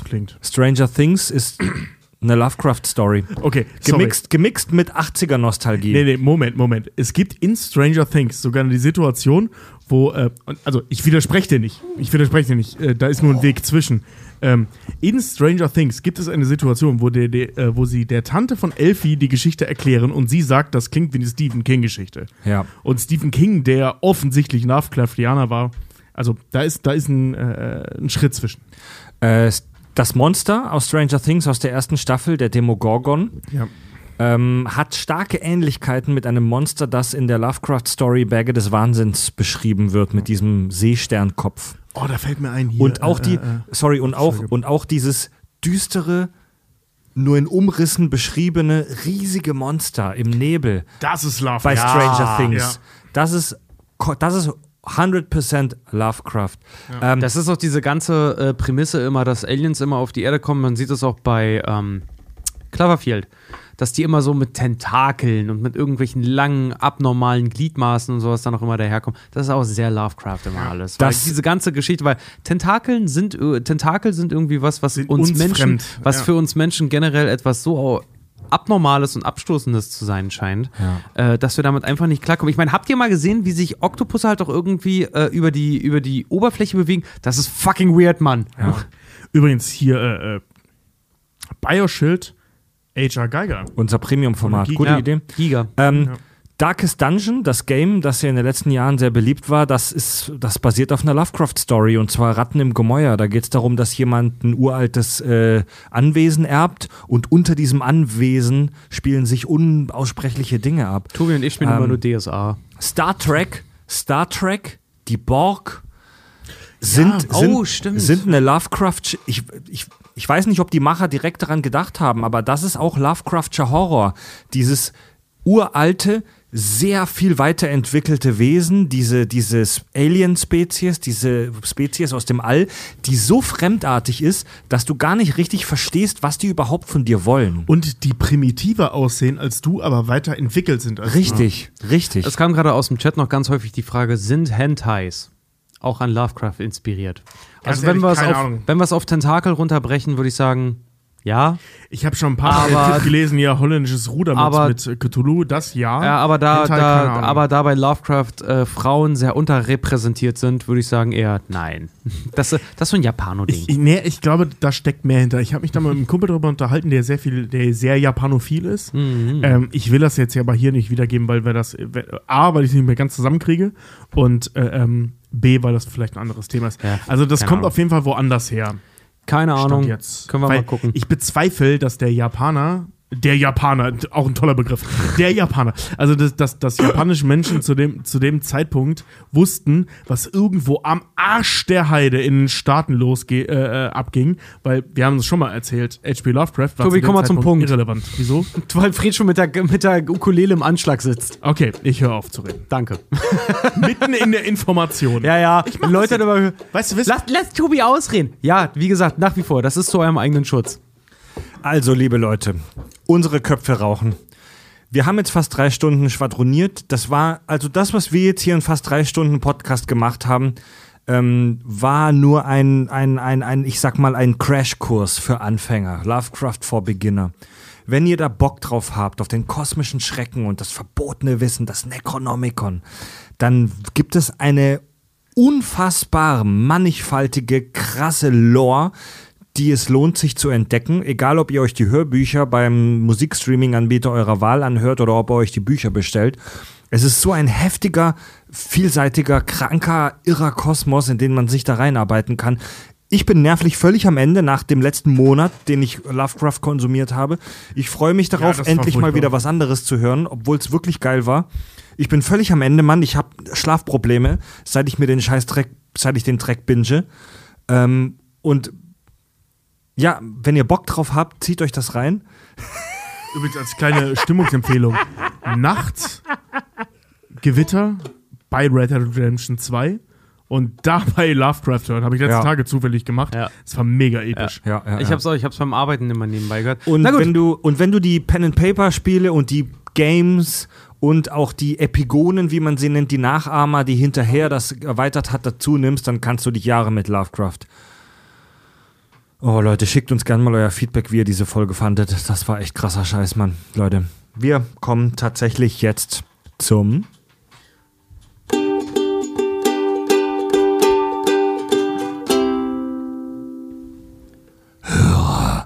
Feedback. Für Tagen. Also, zuerst mal ein zuerst mal ein fettes, fettes Dankeschön an unseren Hörer Lenny. Der hat uns hier so ein, der hat uns hier wirklich in Handarbeit aus Holz so ein, so ein, so ein Wikingerspiel, äh, Hennefertafel, klingt auch schon Lovecraft, Lovecraftian. Hennefertafel hat er uns gebastelt mit Kaki und Handvergnügen Spielfiguren. Voll geil. Das wird auch einen Ehrenplatz in unserem neuen Studio kriegen. Vielen Dank dafür, lieber das, Lenny. Das werden wir auch dann mal, wenn wir es irgendwann, was wir schon sehr oft versprochen haben, Brettspiel-Streams machen. ja, auf, auf dann jeden werden Fall. wir das auf jeden Fall auch Weil zocken. er hat uns auch eine Anleitung dazu geschickt, wie wir das spielen. Und wir alle drei saßen hier schon da so, ey, geil, lass das mal machen. Mal gucken, ob das geil my, ist. My type of game, wie man so schön sagt. Ja, das ist so ein, das ist so ein alt. Naja, das ist so ein, wie so ein altes Strategiespiel halt einfach. Ich habe da auch, ich habe da mega Bock drauf. Bin da Das echt ist wie gespannt, ey. Stratego in alt. Ja. Ich finde das voll geil. Ich kenne kenn mich bei solchen Sachen. Ich werde da tierisch abfacken und mich tierisch ärgern und dann werde ich es aber so oft spielen, bis ich dann jeden wegbumsen kann. Ich freue mich drauf, Dann äh, hat Mann. unsere Iron Man-Folge relativ viel Feedback äh, produziert. Und zwar wurden wir da in ein paar Details korrigiert. Damit war zu rechnen. Ähm, nehme ich auf meine Kappe. Ich habe häufig Stark Enterprises gesagt. Das habe ich mir einfach ausgedacht. Es heißt natürlich Stark Industries. Stimmt. Es Oh, heißt ja. natürlich Stark Ja, Industries. wahr. Details, an die man nicht denkt, ja.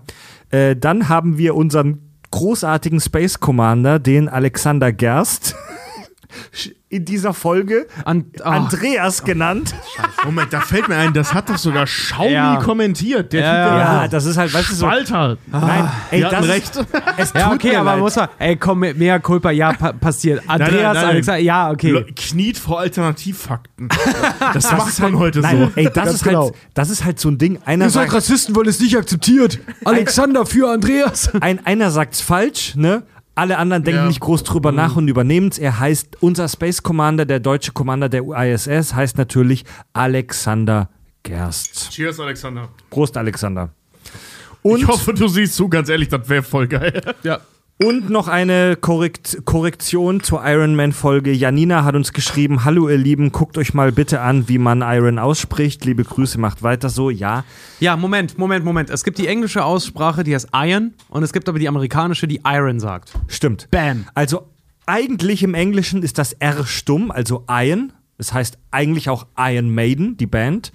Aber im, meine Herren, es hat sich im Deutschen halt, das kann man gut finden oder nicht, es hat sich so eingebürgert, dass Deutsche Iron sagen. Das ist für uns halt leichter Ja, das auszusprechen. amerikanische. Liebens, eins Eisenmann. es tut mir leid. Vor allem, vor allem das amerikanische Englisch hat sich logischerweise im deutschen Raum du, äh, äh, durchgesetzt, weil wir ein Viertel Deutschlands amerikanisch Ja, geprägt war. das habe ich ja auch schon so oft gehört, dass äh, Iron Man heißt eigentlich Iron Man. Ja, geil. es heißt auch nicht Psychology, sondern Psychology. Das Ja, P ja. ist Psychology, ja, ja, ja. Aber ist auch dann- nicht ein Psyche, sondern Psych, ne? Dann Psych, genau. schreibt- Der Film heißt auch Psycho, nicht Psycho. Dann schreibt äh, DSC Flo, hey ihr Gülle-Tieftaucher. Schöne Grüße vom Friedhof. Okay. Ja, richtig gehört. Ich bin Friedhofsgärtner und höre euch immer bei der Arbeit. Besonders gefallen mir eure Halloween-Folgen. Yeah. Da es die perfekte Kulisse ist.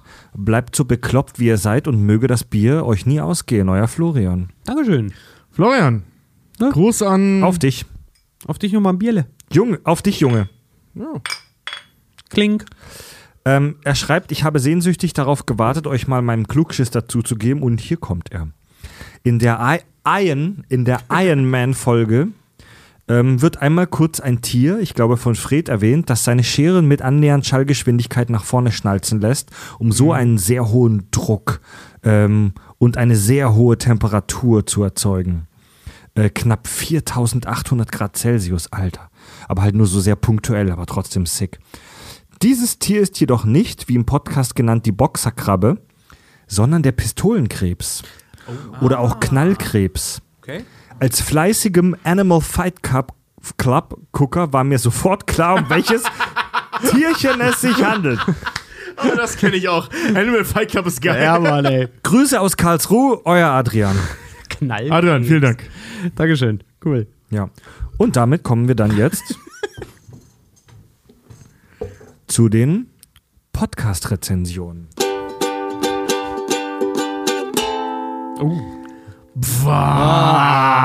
Moment, wenn Fred außer Ton ist, müssen wir auch außer Ton sein. 3, 2, 1. Für Tag. Ich verliere meinen Verstand. ja. Leute, gebt uns eine äh, Podcast-Rezension. Ähm, wir lesen die guten, die uns gefallen, vor. Da habe ich jetzt eine aus. Äh, ja, es tut mir leid. Es sind so viele mittlerweile, was ja auch geil ist. Wir können nicht jede Folge 20 Rezensionen vorlesen. Elon Musks Finn schreibt 6 von 5 Sterne. Liebe Kalkonauten, ich habe euren Podcast jetzt schon zweimal durch und warte jede Woche fieberhaftet für eine neue Folge. Ihr habt mir die Motivation und Inspiration gegeben, Film und Regie zu studieren. Und dafür möchte ich euch danken. Entschuldige. Okay. Ich genieße jede eurer Folgen und egal wie lange die Folgen sind, sie werden nicht langweilig. Ich fände es interessant, mal eine Folge über The Breakfast Club, Spiel mir das Lied vom Tod oder kinderfreundlichen Kinderfilmen zu hören. Hat Barbie einen schlechten Einfluss auf Kinder? Was lernt man von Dora wirklich? Ich habe mich während der Quarantäne fast täglich mit Freunden getroffen, um euren Podcast zu hören. Nice. Ich habe sie dadurch alle kakifiziert und mit meinem Klugschiss, Klugschiss angesteckt. Viele Grüße aus Karlsruhe. Mit Oh, schon wieder Karlsruhe, was meinem, geht ab mit hier? meinem Klugschiss angesteckt. Hei- mit meinem Klugschiss angesteckt heißt immer so viel wie ich bin jetzt weniger beliebt als vorher. Also ich finde es ja, ich finde da sprechen wir wieder über verbotenes Wissen. Ich finde es krass, wie unsere Hörer, wie schnell die unsere Art zu sprechen annehmen, so mit Kakifizieren und Ich finde so. es ne? gut. ja, Mann. Vor allem das ist. Fred, äh, Moment, ehrlich, Moment, Moment, Fred, du siehst das völlig falsch. ähm, hör noch mal die alten Folgen. Wir haben uns kakifizieren lassen. Der Sprech kommt nicht von uns, der kommt von denen. Also wirklich. Achte da mal drauf, in die alten Rezensionen. Wir haben irgendwann, in die alte Rezension, wir haben irgendwann angefangen, diesen Sprech zu übernehmen. Der kam nie von uns. Ja. Aber das ist halt, du bist halt auch ein Produkt deiner Fans irgendwo. Eine Rezension habe ich noch aus der Android-App Podcast Addict. äh, und zwar ist das eine eher kritische. Thomas H. gibt uns nur drei von fünf Sternen. Fand die Jungs mal geil, war Patreon, finde aber, dass die Qualität nachgelassen hat. Ich glaube nicht, dass sich die Kakis weniger Arbeit machen, aber die Professionalisierung nimmt den Elan und die Spontanität der frühen Folgen. Tobi neigt immer mehr zum Moralisieren und windet sich, um niemand auf dem Schlips zu treten. Die geschichtlichen Recherchen gehen zu oft daneben. Die daraus gezogenen Globalurteile sind in ihrer Unbegründetheit umso nerviger. Nur Farb und Andi haben noch das alte Flair. Ähm, ich möchte dazu sagen, ähm, also der Punkt ist nicht unberechtigt, finde ich. Ähm, das, das ist etwas, das wir, äh, ähm, ihr zwei wisst das, was wir immer wieder im Laufe der, Kack, in der Geschichte der Kack- und Sachgeschichten hatten, ähm, dass wir irgendwann früher oder später auf dem Balkon, damals auch bei Fred oder hier in der Kirche standen, dass wir festge äh, festgestellt haben, fuck, wir werden gerade wieder zu professionell. Wir müssen wieder einen Schritt zurück oder nach vorne, je nachdem, wie man es sehen will, gehen. Erinnert ihr euch? Diese Gespräche hatten wir mega oft. Und das letzte Gespräch, was wir hatten, war vor der Iron Man-Folge. Da haben wir ja auch drüber gesprochen, so Jungs, wir müssen mal wieder weg von den Recherchen, weg von den Notizen, lassen uns irgendwie Scheiße erzählen. Und das ist so ein. Also deswegen verstehe ich diesen Kritikpunkt. The Das ist etwas- Circle of Scheiß. ja, da, damit haben wir seit fünf Jahren zu kämpfen. Ist immer so, man arbeitet sich in eine Professionalität rein, stellt fest, also wir auch für uns, ne? Das liegt nicht nur an dir, das, das liegt auch an uns. Äh, also, beziehungsweise wir merken das selbst. Jetzt sind wir wieder an einem Punkt angelangt, äh, angekommen, wo wir nur noch über Fakten sprechen und nicht mehr über Dünnschiss. So, und wir wollen über Dünnschiss sprechen, wo ein bisschen Fakten vorkommen, weil Mist mit Mehrwert, nicht umgekehrt. Ähm, und an dem Punkt waren wir, das stimmt, aber da, ich glaube, die Iron Man-Folge hat das wieder revidiert, oder? Ähm, ich muss, was das angeht, muss ich ganz ehrlich sagen, ist es halt so, dass ich weiß, ich finde es so schade, äh, dass das immer so pauschalisiert wird, dass dann immer einfach nur gesagt wird, früher war besser. Wo ich immer gerne die Frage entgegenstelle, wann war denn früher? Ähm, wenn er das Gefühl hat, und das ist vollkommen legitim, dass er sagt, früher hat ihm irgendwas halt in irgendeiner Art und Weise besser gefallen, äh, da kann ich nur dazu sagen, dass wir sehr hart daran arbeiten, eigentlich immer so zu bleiben, wie wir sind. Aber im Was aufsteigenden. nicht immer gelingt. Genau, was, was, was einfach nicht immer möglich ist. Aber auf dem aufsteigenden Level. Ich meine, wir sind doch nur Personen, es gibt Höhen, es gibt Tiefen äh, und es gibt halt nun mal die, die Möglichkeit halt auch für uns bei dem Thema, ähm, das anders anzugehen, als wir es vielleicht vorher gemacht haben. Vielleicht auch, weil die Routine halt auch irgendwo eingekehrt ist. Und äh, ich glaube aber persönlich, dass wir uns einen gewissen Standard erhalten haben, dass wir halt auch immer zum Beispiel sagen, dass wir eher es unterhalten machen wollen, als zum Beispiel politisch aufgeladen oder solche Sachen. Äh, und dass das, dass wir das eigentlich in der Zeit, die es uns jetzt gibt, eigentlich dauerhaft, hört ihr mir beide noch zu?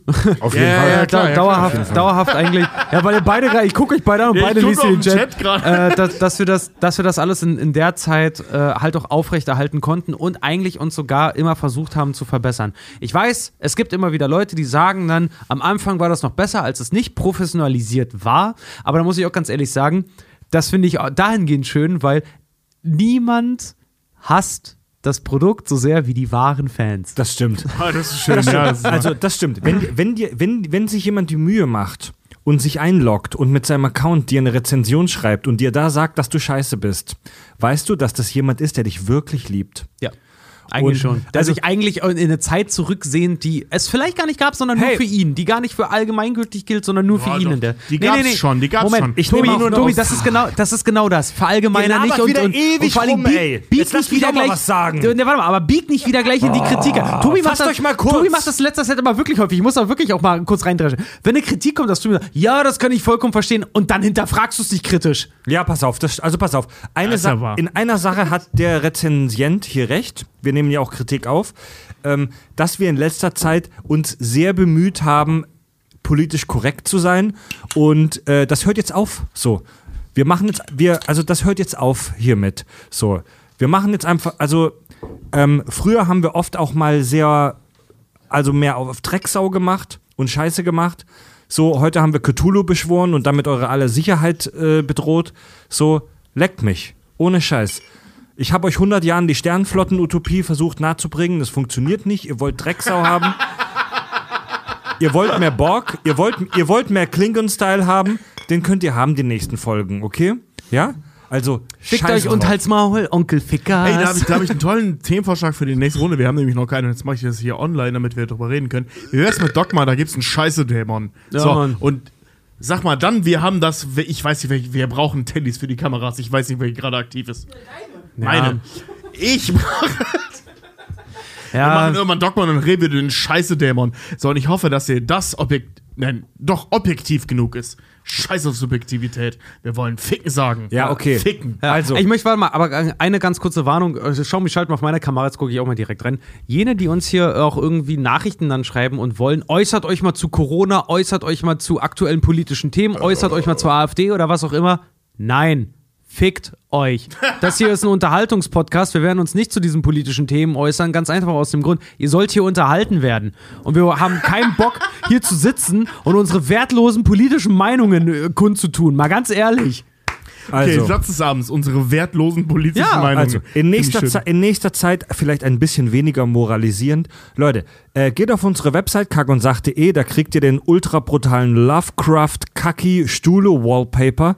Ähm, bitte denkt dran, unsere Tourtermine 2020 werden verschoben. Behaltet aber bitte die Tickets. Wir liefern da noch äh, Nachholtermine.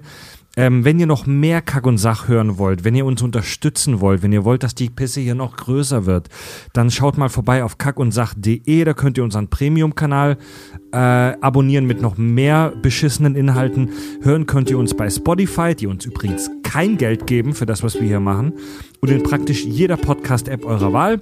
Folgt uns in den sozialen Medien und hört auch gerne mal in unser Nebenprojekt rein, wo wir übers Jizzen äh, und übers Rubbeln sprechen.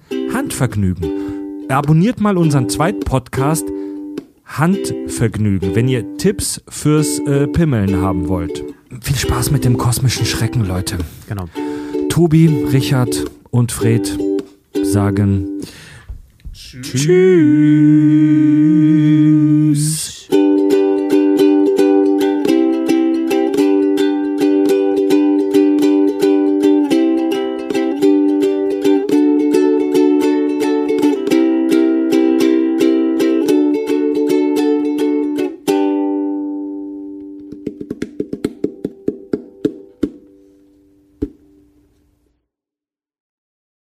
Finglui, Megluanafa, Cthulhurie, Veganagal vertagen.